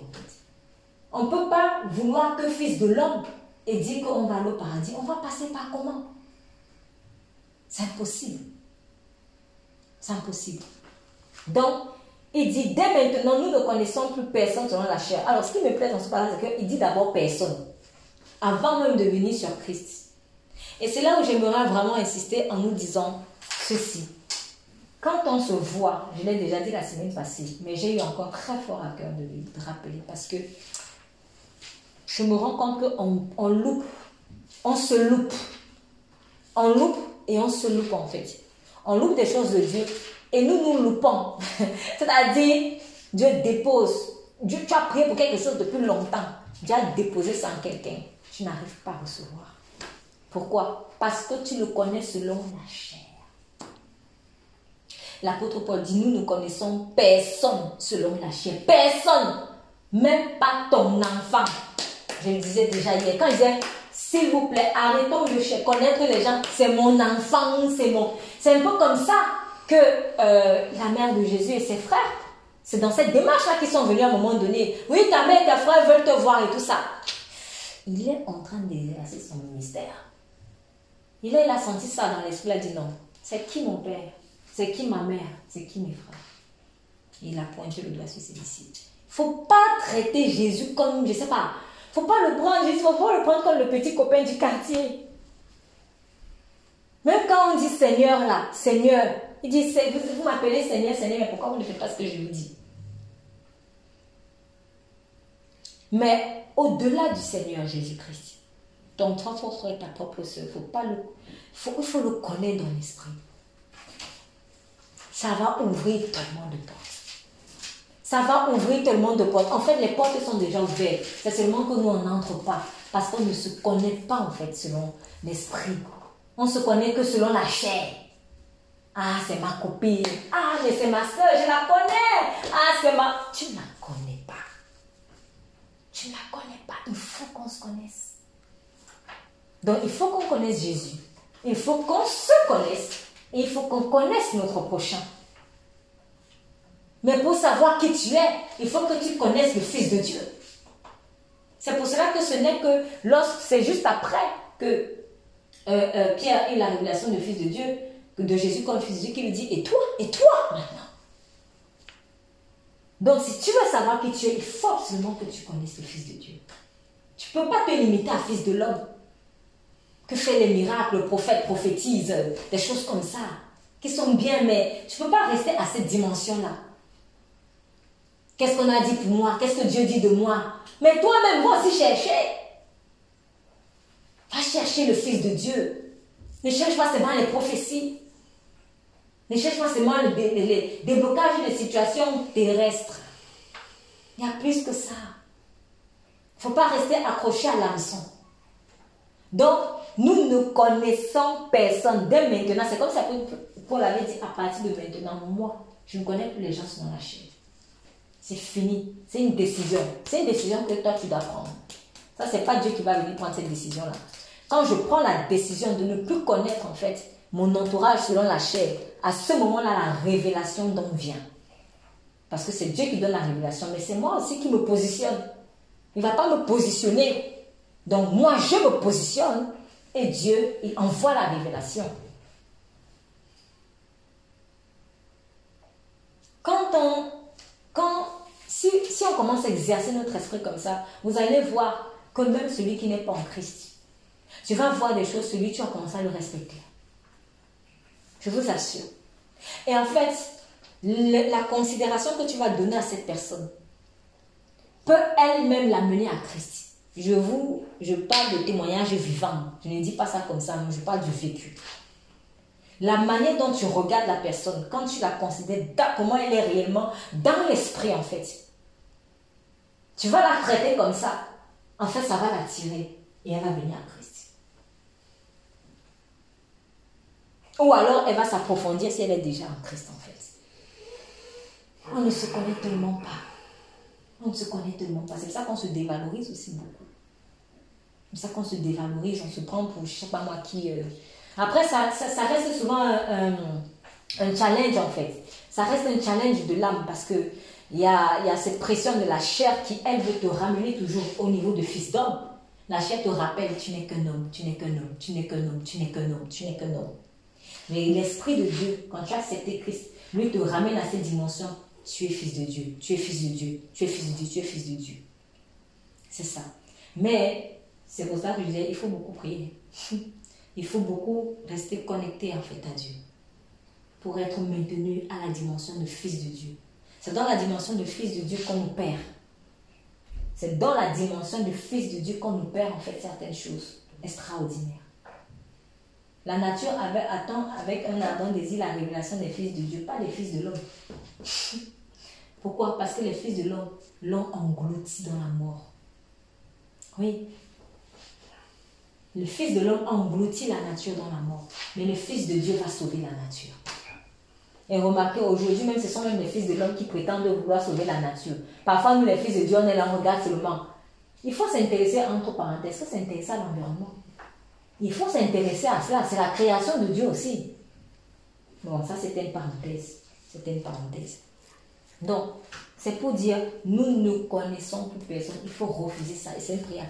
Seigneur, je ne veux plus connaître mon prochain, en fait, dans la chair. Quand je vois mon frère, non, je veux le voir, en fait, dans l'esprit. Comment il est, est. Qui te connaissent ou qui ne te connaissent pas. Quelle est sa véritable posture, Seigneur? Montre-moi sa véritable posture. La posture à laquelle tu l'appelles et aussi la posture à laquelle peut-être il ou elle est là concrètement. Parce que quand je dis, par exemple, de voir les gens dans l'esprit, peut-être que tu vas voir des choses qui ne sont pas jolies. Mais en fait, il ne faut pas rester aussi focalisé dessus, sur ces choses qui ne sont pas jolies. Il faut regarder en fait à la personne telle que Dieu la veut.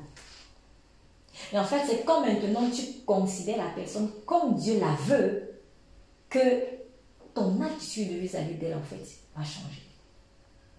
Et ça pourra, si euh, la personne euh, euh, reste sensible à cela, parce qu'il y a des choses qu'on te doit forcer, mais si la personne reste sensible à ça, ça va la mener en fait à Christ. Parce que au travers de toi, Dieu va révéler à cette personne quelle est sa vraie identité.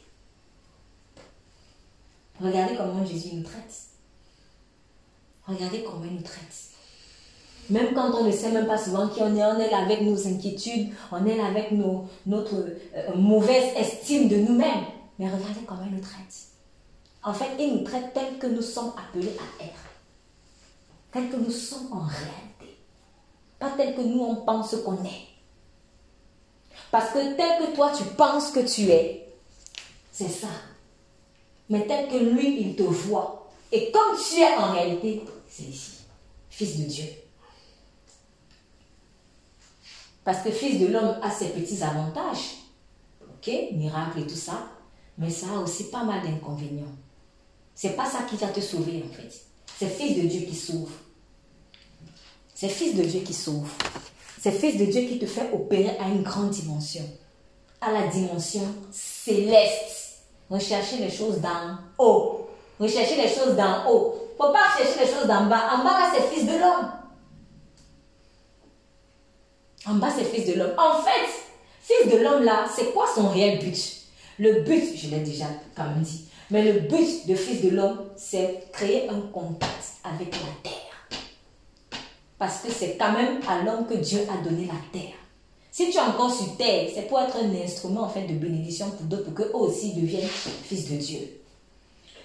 C'est ça en fait le véritable rôle du fils de l'homme. Ce n'est pas pour qu'on soit, euh, on reste là assis, euh, euh, je sais pas, bloqué là quelque part, avec que le manger, le boire, les miracles et tout ça. Non, c'est pas ça le but du fils de l'homme en fait.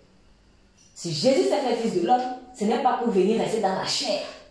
Il s'est fait fils de l'homme pour rentrer en contact avec des personnes avec qui il ne pouvait pas entrer en contact autrement. Pourquoi? Parce que depuis que nous avons péché, on a été coupé. L'esprit s'est éteint. C'est comme si l'esprit s'est éteint. Il n'y avait plus de connexion entre les cieux et la terre. Il n'y avait plus. Pourquoi? Parce qu'il y avait le corps qui est là, l'âme elle-même perdue, mais elle est quand même là, mais l'esprit, il n'y a plus. Il n'y a plus. Or, la, nuance entre fils de l'homme et fils de Dieu, si je, je vais effacer tout ça, mais la différence c'est quoi? C'est que quand tu as fils de Dieu ici, tu as fils de l'homme, euh, tu as fils de l'homme là. Tu as l'âme, pardon, tu as le corps, tu as l'esprit, tu as l'âme et tu as le corps. L'esprit, ça ne sauve que ici. Les deux ici se retrouvent dans Fils de Dieu et Fils de l'homme. Ce qui manque à Fils de l'homme, c'est la dimension de l'esprit. C'est pour ça que Jésus était absolument les deux. Jésus était absolument les deux. Nous, on était, nous, nous, nous-mêmes, notre qualité de, permettez l'expression, là, on va parler français un peu bizarre, mais notre qualité de fils de l'homme, c'était bizarre. Parce que nous, on était, on est fils d'homme. Enfin, avant que Christ ne fasse son sacrifice, nous, on était fils d'homme. Mais fils d'homme même, il n'y a même pas l'esprit.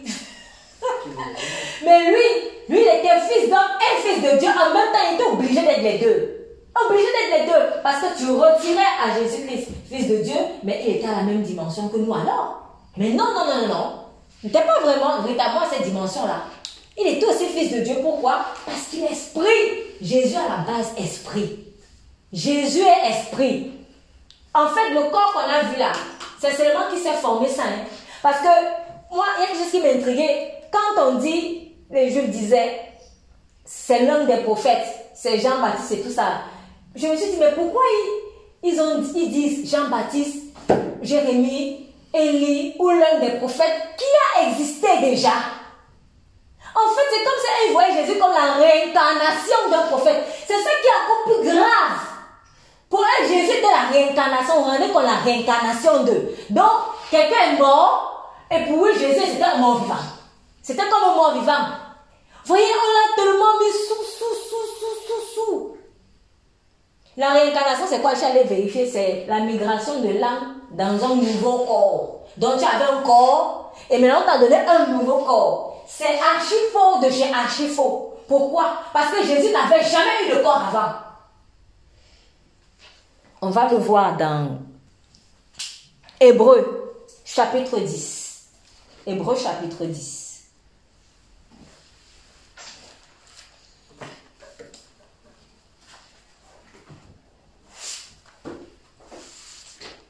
Alors, je demande la lecture dans Hébreu chapitre 10, versets 4 à 5, s'il vous plaît. Car il est impossible que le sang de taureau et de bouc enlève le péché. pourquoi, en entrant dans le monde, Christ dit Tu n'as voulu ni sacrifice ni offrande, mais tu m'as formé un corps. Très bien. Est-ce qu'on peut reprendre la lecture? Car il est impossible que le sang de taureau et de bouc enlève les péchés. C'est pourquoi, en entrant dans le monde, Christ dit Tu n'as voulu ni sacrifice, ni offrande, mais tu m'as formé un corps. Tu m'as formé. Et il a dit ça à quel moment? En entrant dans le monde. Or, quand il entrait dans le monde, ça signifie qu'il sortait de quelque part. Il sortait d'où? Il était dans les cieux. Parce qu'il a toujours existé. C'est lui qui a dit, avant qu'Abraham fût, je suis. Donc, quelqu'un qui a toujours été là. Mais maintenant, on dit quand il entrait dans le monde, tu m'as formé encore. Donc, tu m'as formé encore au moment où j'entrais dans le monde. Ça signifie que je n'étais pas d'abord dans le monde. Et quand j'ai toujours été, j'étais donc comment? Si je n'avais pas de corps, j'étais esprit. Parce qu'il est esprit. Et c'est logique. Dieu est esprit. Jésus est esprit. Donc, Jésus, c'est Dieu. C'est vraiment lui Dieu. C'est vraiment lui Dieu.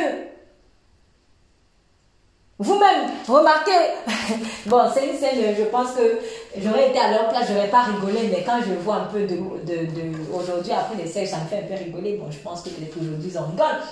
Mais euh, c'est bizarre, en fait, un être humain qui parle avec des esprits. C'est bizarre, mon c'est bizarre. Alors regardez comment est-ce que les disciples ont réagi quand ils ont vu Jésus marcher sur l'eau. Il est écrit, croyant que c'était un fantôme, ils se sont mis à crier. Ils ont mis à crier. Parce que c'est pas normal.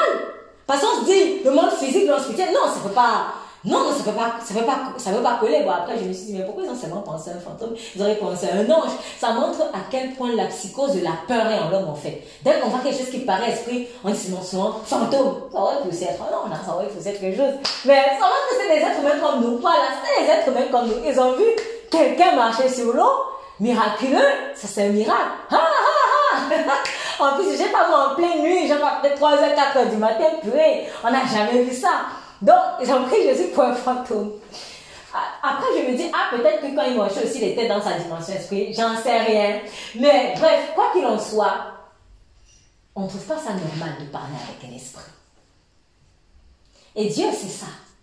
Ça qui ne pouvait pas venir comme ça en esprit, là, sur la terre. Euh, on n'allait rien comprendre. Est-ce qu'on allait même le voir? Mais il fallait qu'on le voie physiquement. Il fallait qu'il ait un corps. Qu'on puisse le toucher qu'on puisse manger avec lui, dormir avec lui. Ça rassure. Parce que si je vois quelque chose, on me dit, c'est un esprit, on te dit, va, va, poser ta tête contre sa poitrine. Hey! je vais réfléchir deux fois avant de le faire. Enfin, surtout si je ne connais pas le Seigneur. Donc, le fait qu'il ait, qu'il ait eu un corps formé que pour venir dans le monde, Jésus n'avait pas encore physique là comme nous là. Pourquoi? Parce qu'il est esprit en fait. Dieu est esprit.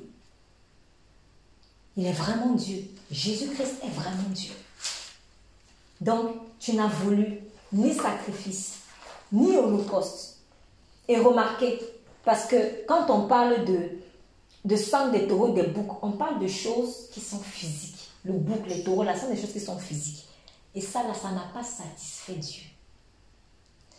C'est pourquoi Christ, entrant dans le monde, dit, tu n'as voulu ni sacrifice, ni offrande, donc pas encore ces choses. Ce corps physique qu'on va tuer, égorger et que le sang coule, tu n'as plus voulu ça. Tu n'as agréé ni holocauste ni sacrifice pour le péché. Alors j'ai dit, voici je viens. Dans le rouleau du livre, il est question de moi, pour faire, ô Dieu, ta volonté. Après avoir dit d'abord, je suis dans Hébreu 10, chapitre 8, euh, Hébreu chapitre 10, pardon, verset 8.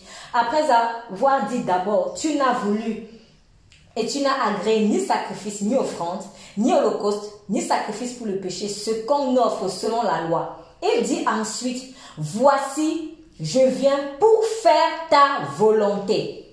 Il abolit ainsi la première chose il abolit ainsi la première chose, qui est quoi? Que les sacrifices sont faits de euh, euh, le sang des boucs, le sang des taureaux. Il abolit ça pour établir la seconde.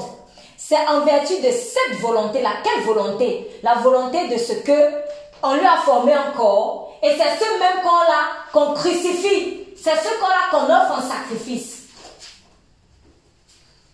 Je répète, parce que peut-être ça va pas être compréhensible pour certains. Verset 10, Hébreu 10, 10. C'est en vertu de cette volonté. Quelle volonté? La volonté que le corps de Jésus-Christ soit sacrifié. le corps de Jésus-Christ soit sacrifié. En fait, je me suis dit, mais si c'est le corps qui a dû être sacrifié, ça signifie que s'il y a une dimension dans notre être, esprit, corps, là, parce que nous sommes en trois dimensions.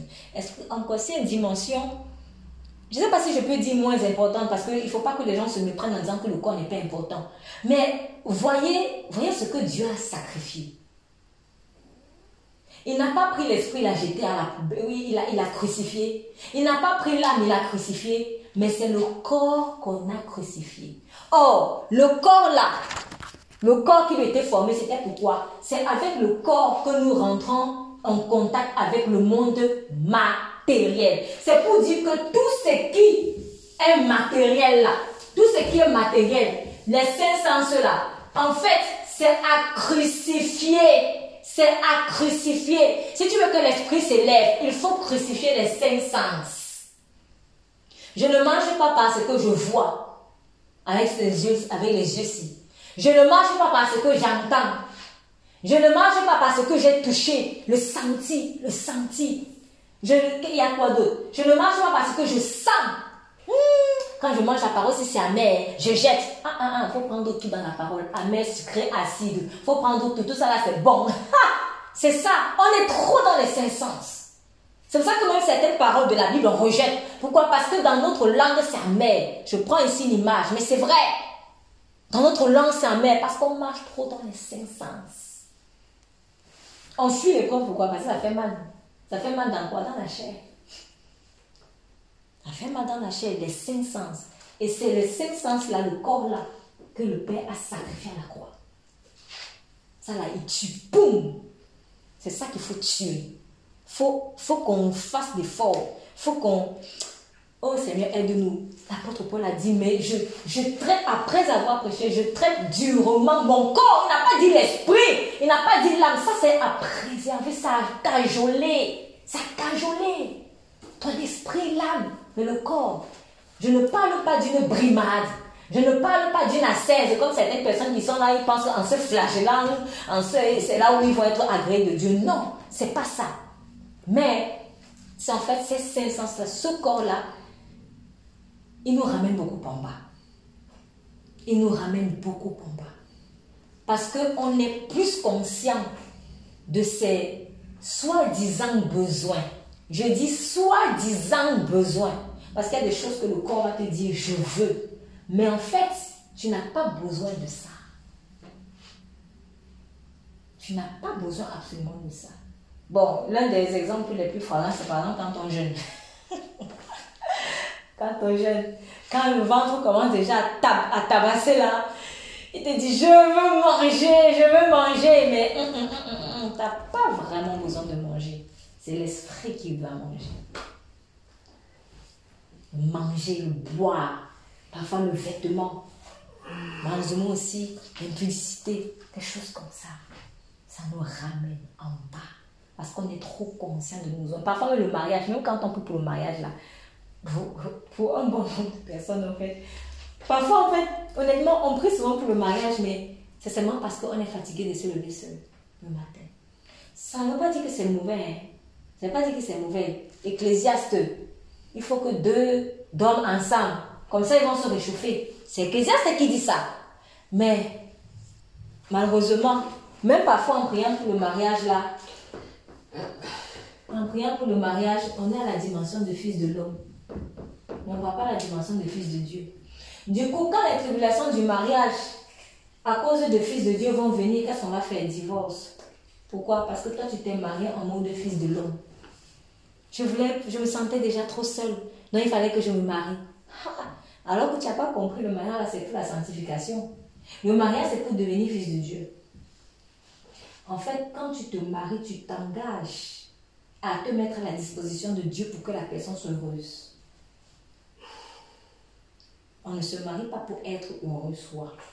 Tu te maries pour être l'instrument, l'instrument de bénédiction pour ton mari, pour ta femme.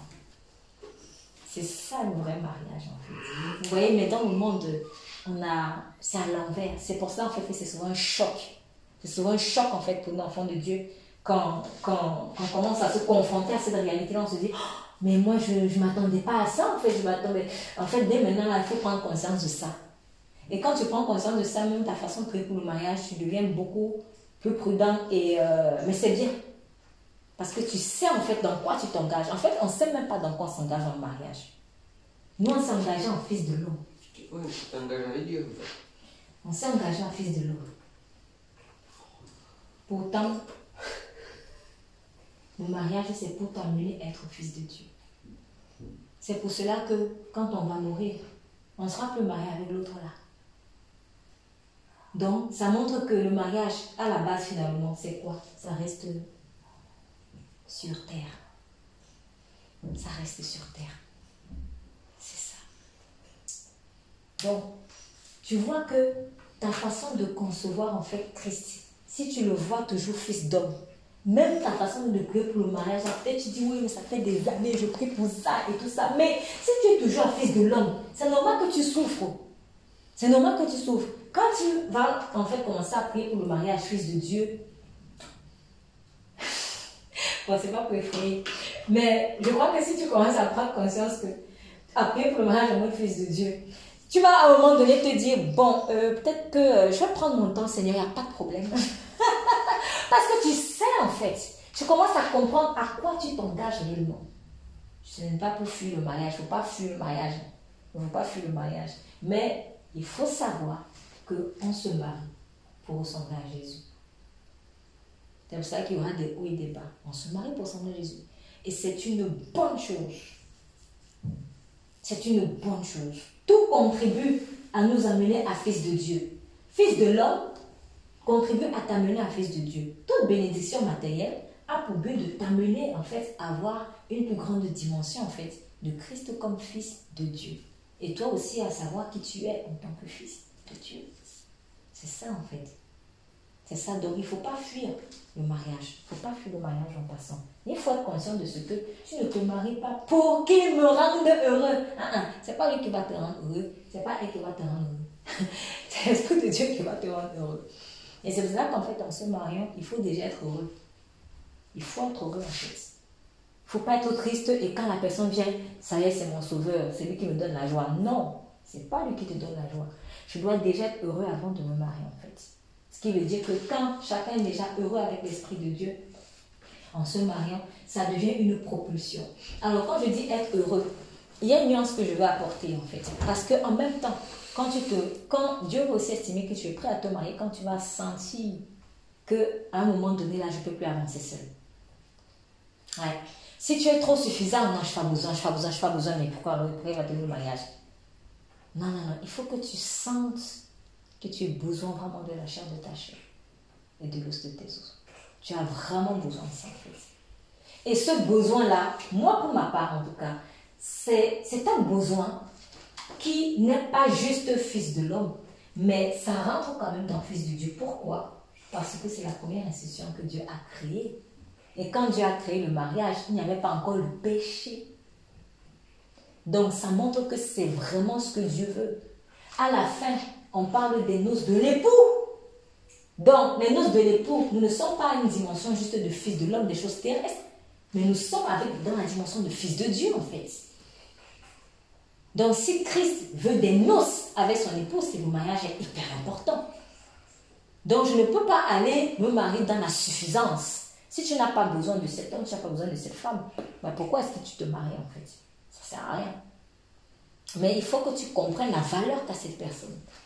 Vous voyez, j'en reviens donc à, à ceci, connaître les gens quand même dans l'esprit. Parce que si je connais l'autre dans l'esprit, je vais savoir quelle est son importance en fait dans ma vie C'est ça en fait. C'est pour ça qu'il faut prier, Seigneur, aide-moi.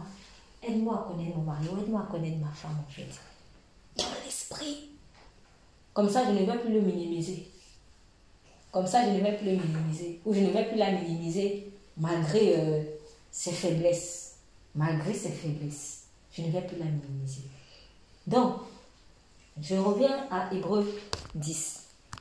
Je reviens à Hébreu 10, 10. C'est en vertu de cette volonté, quelle volonté dans la suite, que nous sommes sanctifiés par l'offrande du corps de Christ. Qu'est-ce que cette volonté? Cette volonté, c'était l'offrande du corps. Donc, je reprends des cinq sens là. Une fois pour toutes. Remarquez, on dit c'est en vertu de cette volonté que nous sommes sanctifiés. Quelle est cette volonté? Cette, volonté, c'est l'offrande du corps de Christ. C'est ce qui, qui signifie que la, ma sanctification, ma sanctification est le résultat de la crucifixion de ma chair. C'est tout en fait. La sanctification est le résultat de la crucifixion de ma chair. Donc, ma sanctification est garantie parce que Christ a donné son corps. Donc, c'est en donnant mon corps, quand Christ l'a fait, je me, c'est-à-dire, je m'associe en fait à ce sacrifice-là, à cette offrande de son corps, et à ce moment-là, je peux vivre la sanctification. Seigneur, sanctifie-moi, Seigneur, sanctifie-moi. Donne le corps. Seigneur, sanctifie-moi, sanctifie-moi. Donne le corps. Seigneur, sanctifie-moi. Il n'y a pas d'autre moyen. Hébreu 10, 10, c'est en vertu de cette volonté. Cette volonté qui est quoi? Seigneur, tu m'as formé un corps. Alors je viens me donner un sacrifice. Je viens donner mon corps en sacrifice. C'est en vertu de ça que nous sommes sanctifiés. Notre sanctification passe par la crucifixion du corps. Faut le corps. Faut le corps. Oh Seigneur, aide-nous. Faut le corps faut le corps, faut le corps. Il faut le traiter parfois durement, en prenant soin de lui. Parfois, en j'ai l'image du corps parfois comme d'un enfant. Oui, l'enfant, il a, il a ses petits caprices, mais il faut beaucoup prendre soin de lui, en fait. Donc, je ne vais pas céder aux caprices, à tous les caprices de l'enfant. Ah, oui, maman, je veux ceci, maman, je veux cela, papa, je veux ceci, papa, je veux cela.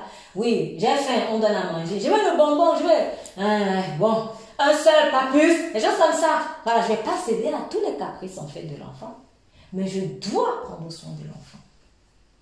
C'est la même chose. En tout cas, moi, je prends cette image en fait du corps. Le corps, c'est parfois comme un enfant. C'est parfois comme un enfant. D'autant plus que malheureusement, c'est lui qui est le plus affecté par la chair, c'est-à-dire cette partie de mon âme qui n'est pas encore renouvelée. Voilà. La chair, elle ne va pas déranger mon esprit. Enfin, elle pourra peut-être perturber dans le sens où si, le, si l'âme ne va pas bien, mon esprit va être abattu, par exemple.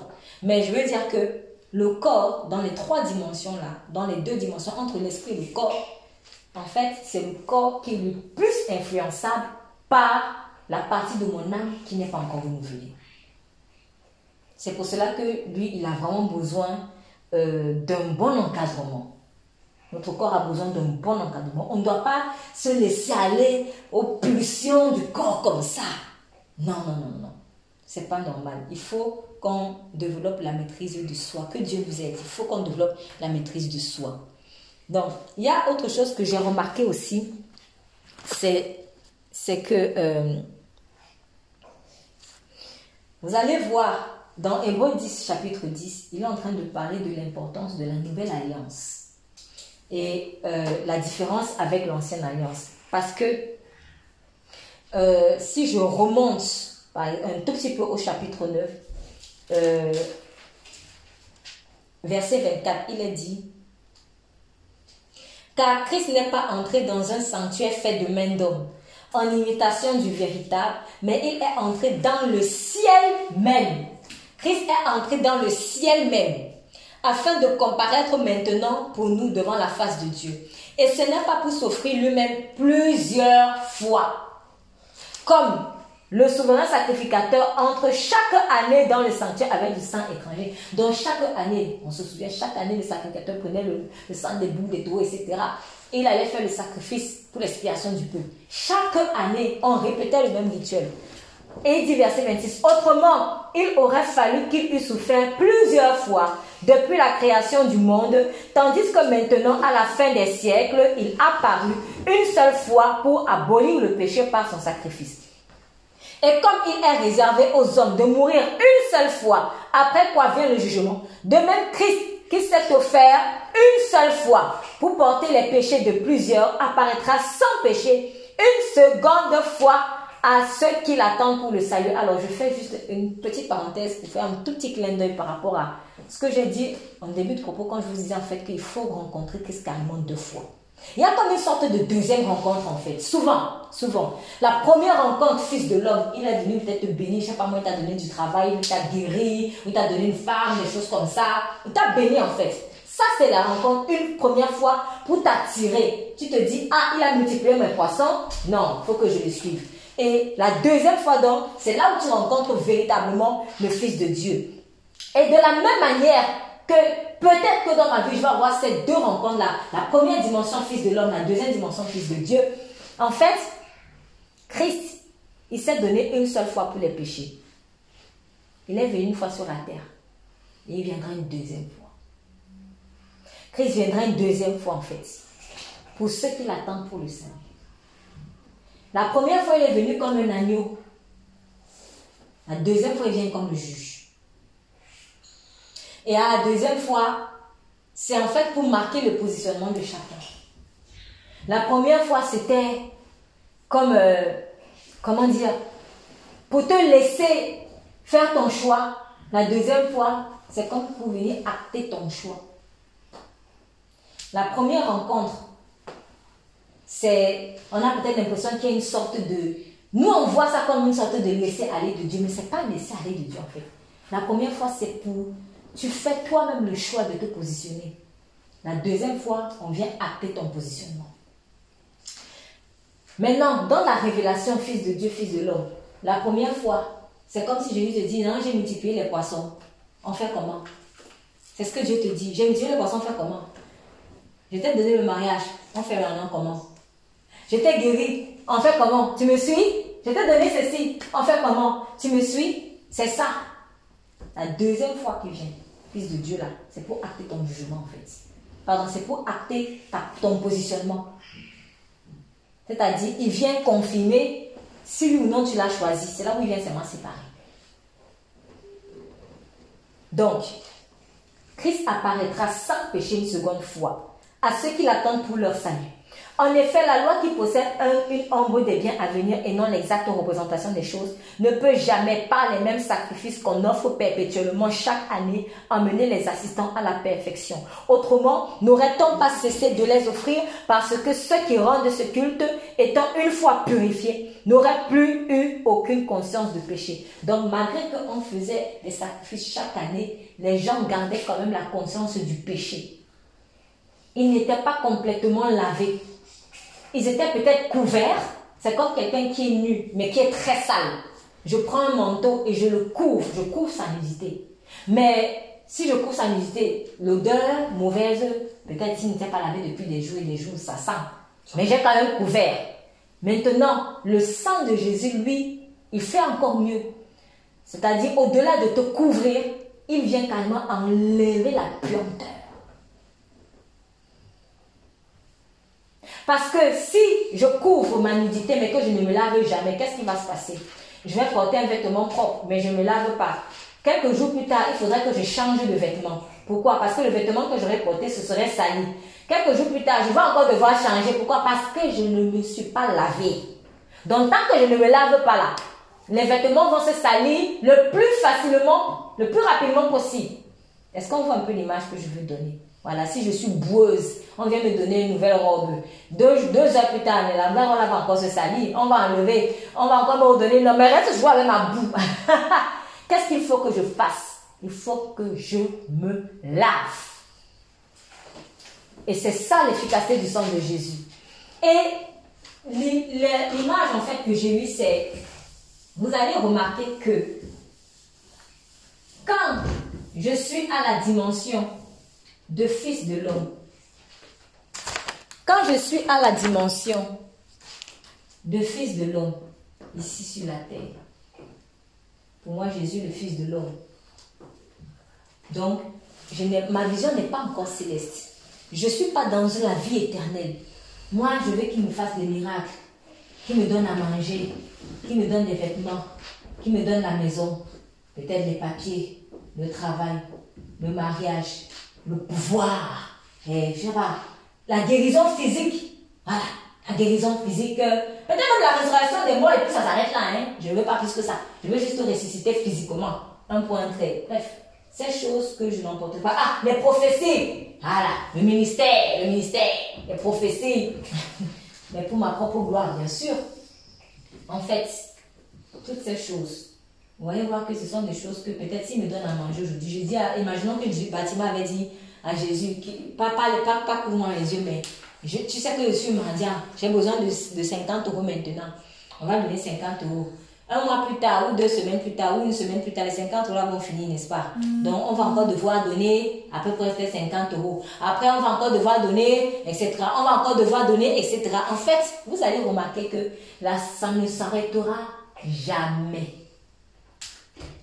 Et là, je me dis, comme par hasard, quand je reste à la dimension fils de l'homme, intérêt simplement humain, terrestre, les besoins ne sont jamais comblés. Et ça correspond à ce qui se passait dans la loi. L'ancienne alliance, on faisait des sacrifices chaque année. Pourquoi? Parce que les besoins n'étaient jamais satisfaits. Quand tu restes dans la dimension de fils de l'homme, quand tu es dans une logique de je cherche Dieu que pour des intérêts terrestres, en fait, tu te condamnes à être sous la loi. C'est pour cela que tu n'as pas l'assurance du salut, que tu n'as pas la paix. Ou tu, forces, tu forces, en tout cas Dieu m'aime, Dieu. Mais au fond de toi, même tu sais que si la parole là maintenant c'est chaud patate. Parce que tu n'es pas à l'aise en fait. Il n'y a pas cette réconciliation avec l'esprit. Ton esprit n'est pas réconcilié.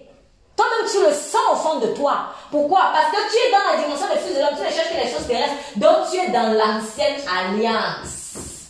Là où on verse encore le sang des boucs dans l'esprit, toi tu es en mode je verse le sang des boucs et des taureaux. Mais ça, ça fait chaque année. Maintenant, quand tu arrives à la dimension de fils de Dieu, quand tu connais Christ, tu cherches à le connaître comme fils de Dieu, et quand tu ne veux plus seulement fils de l'homme, à ce moment-là, le sacrifice de Christ abolit tout. Et là, plus besoin de répéter des sacrifices et des sacrifices, parce que là, à ce moment, tu deviens complet. La loi est accomplie. Ici, la loi n'est pas accomplie. Dans Fils de l'homme, intérêt terrestre, la loi n'est pas accomplie. Tu cherches à te sauver en faisant, en accomplissant la loi toi-même. Oui, c'est oui, c'est ça le but. C'est comme ça qu'il faut être sauvé. Il faut accomplir toute la loi. Il faut accomplir toute la loi. Mais je ne souhaite même pas bonne chance. Ici, ici, à Fils de Dieu, tu prends le raccourci. Tu sais que tu ne peux pas accomplir toute la loi toi-même. Et là, tu t'allies à celui qui l'a fait. Le seul dans tout l'univers qui a pu, qui a pu le faire. Christ. Et c'est là où tu commences à être en paix. C'est pour dire qu'actuellement, nous pouvons être nombreux en fait à être en train de verser le sang des boucs et des taureaux dans l'esprit, sans nous en rendre compte.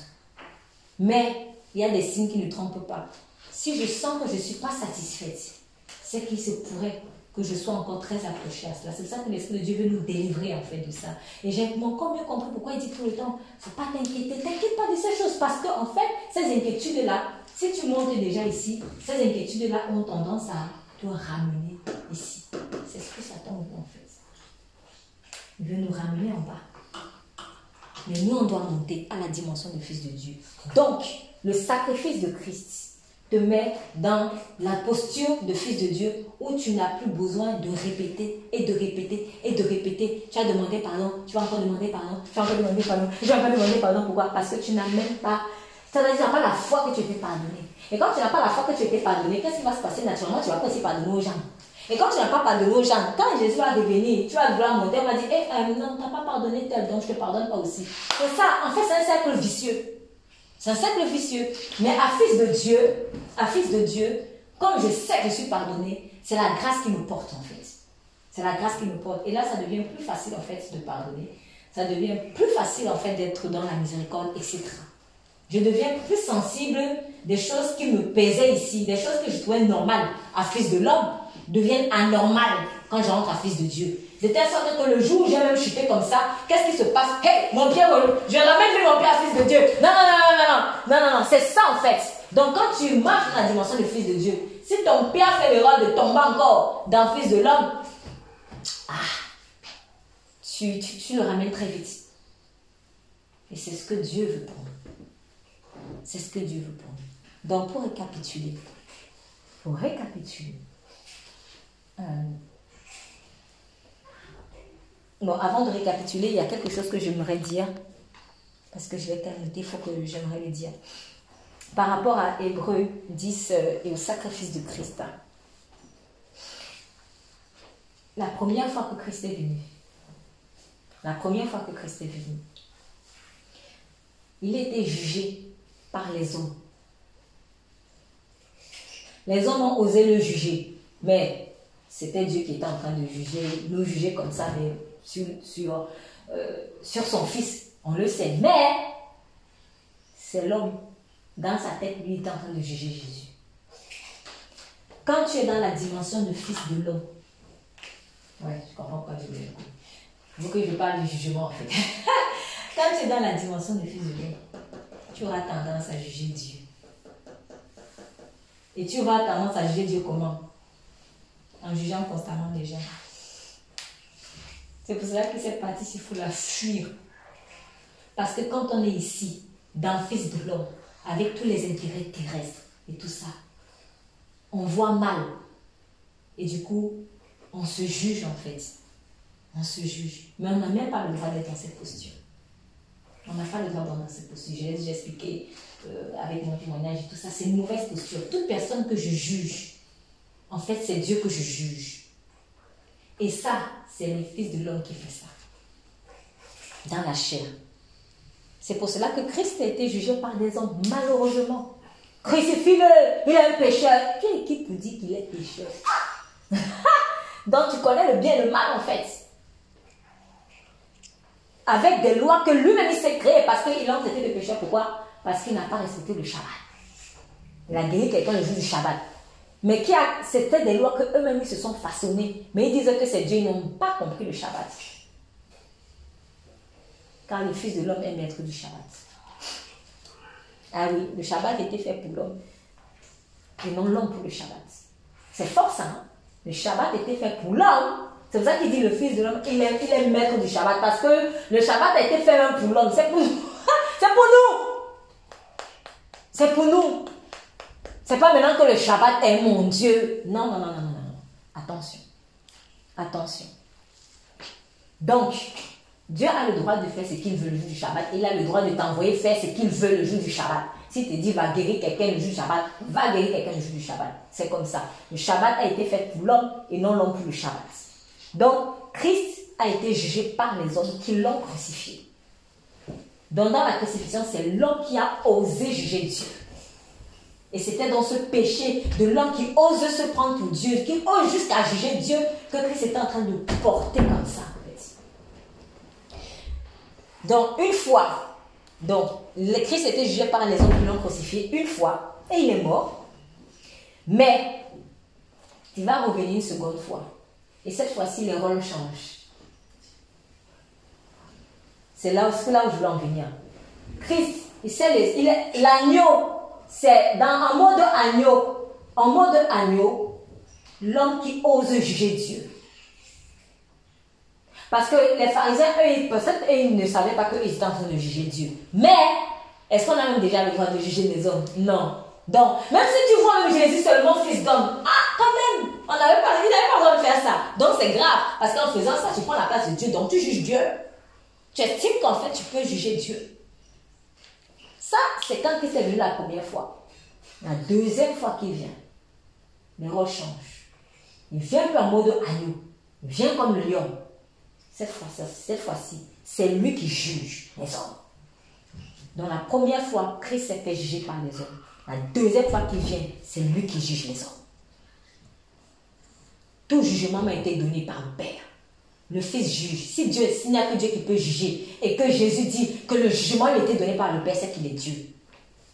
Donc, il revient une seconde fois et une dernière fois. On vous dit que le dernier mot, c'est qui qui l'a C'est lui. c'est lui qui a le dernier mot. Je préfère être le dernier. Je préfère être le dernier à juger. Ça montre que c'est moi qui ai le dernier mot. Donc, oui, parce que tu peux me juger une fois, mais si c'est moi qui juge le dernier, voilà, on sait qui est le plus grand. Donc, il revient une deuxième fois, et une, seconde et une dernière fois. Cette fois-ci pour juger les hommes, ceux-là qui l'ont jugé.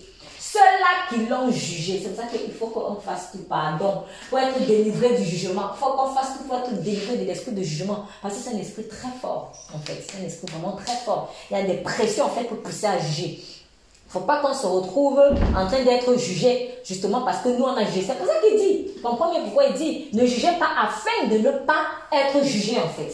Parce que quand tu as jugé, peut-être que Dieu ne t'a rien fait là et tout, et c'est même grave si Dieu ne t'a rien fait parce que moi je crois que vaut mieux que Dieu me, me, me corrige bien là maintenant, comme ça moi je participe à sa sanctification. Mais souvent comme on a l'impression que Dieu ne fait rien, on se dit, bah il nous ressemble et puis ça va. Non, non, non, non, non. Ce n'est pas parce que Dieu n'a rien dit quand toi tu as jugé quelqu'un en fait qu'il est d'accord. Donc, quand il reviendra et que toi tu as gardé le jugement dans ton cœur, quand Christ reviendra et que et si j'ai gardé le jugement dans mon cœur, cette fois-ci c'est lui qui va me juger. Et ça va être compliqué.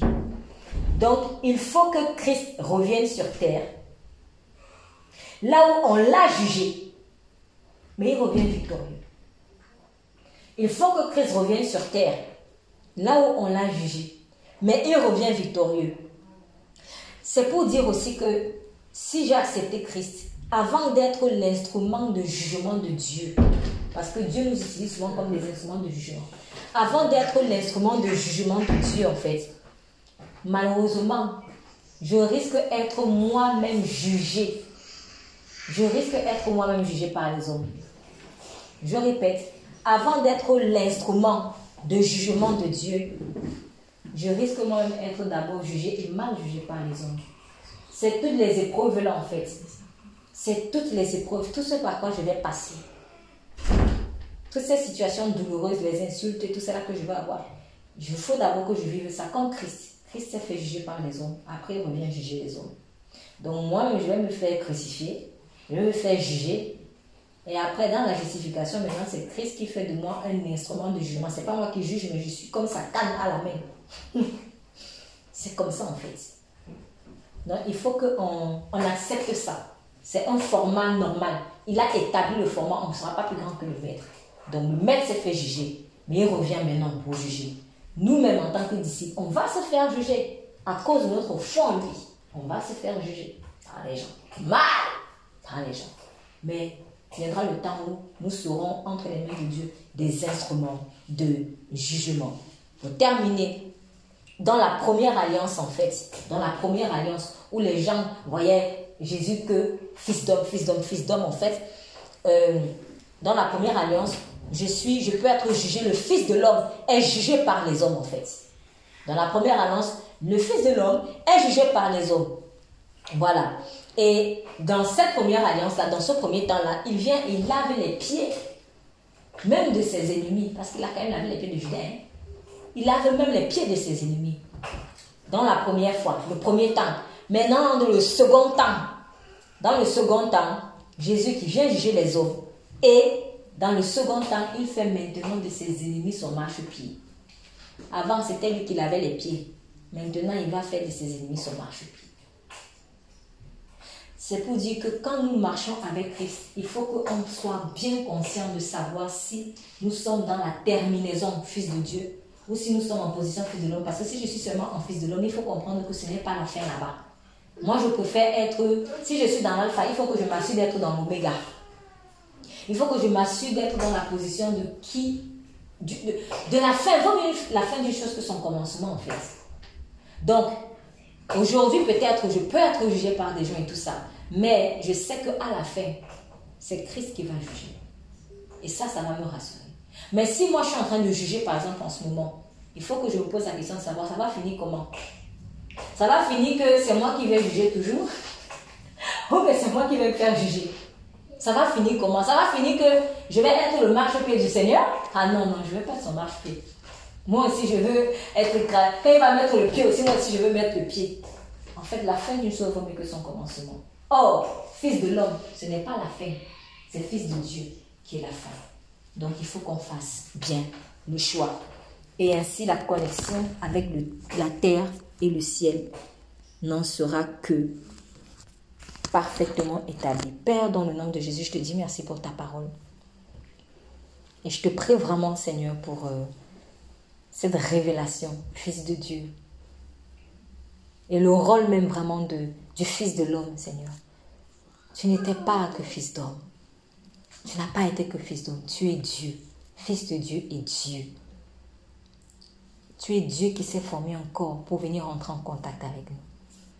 Et je te prie, Seigneur, qu'il y ait vraiment en chacun d'entre nous, Seigneur, une hargne, mais une aspiration forte à rechercher le Fils de Dieu, les réalités célestes, et non pas seulement les réalités terrestres. Seigneur, que toute la gloire te soit rendue. Au nom de Jésus-Christ, nous avons prié. Amen.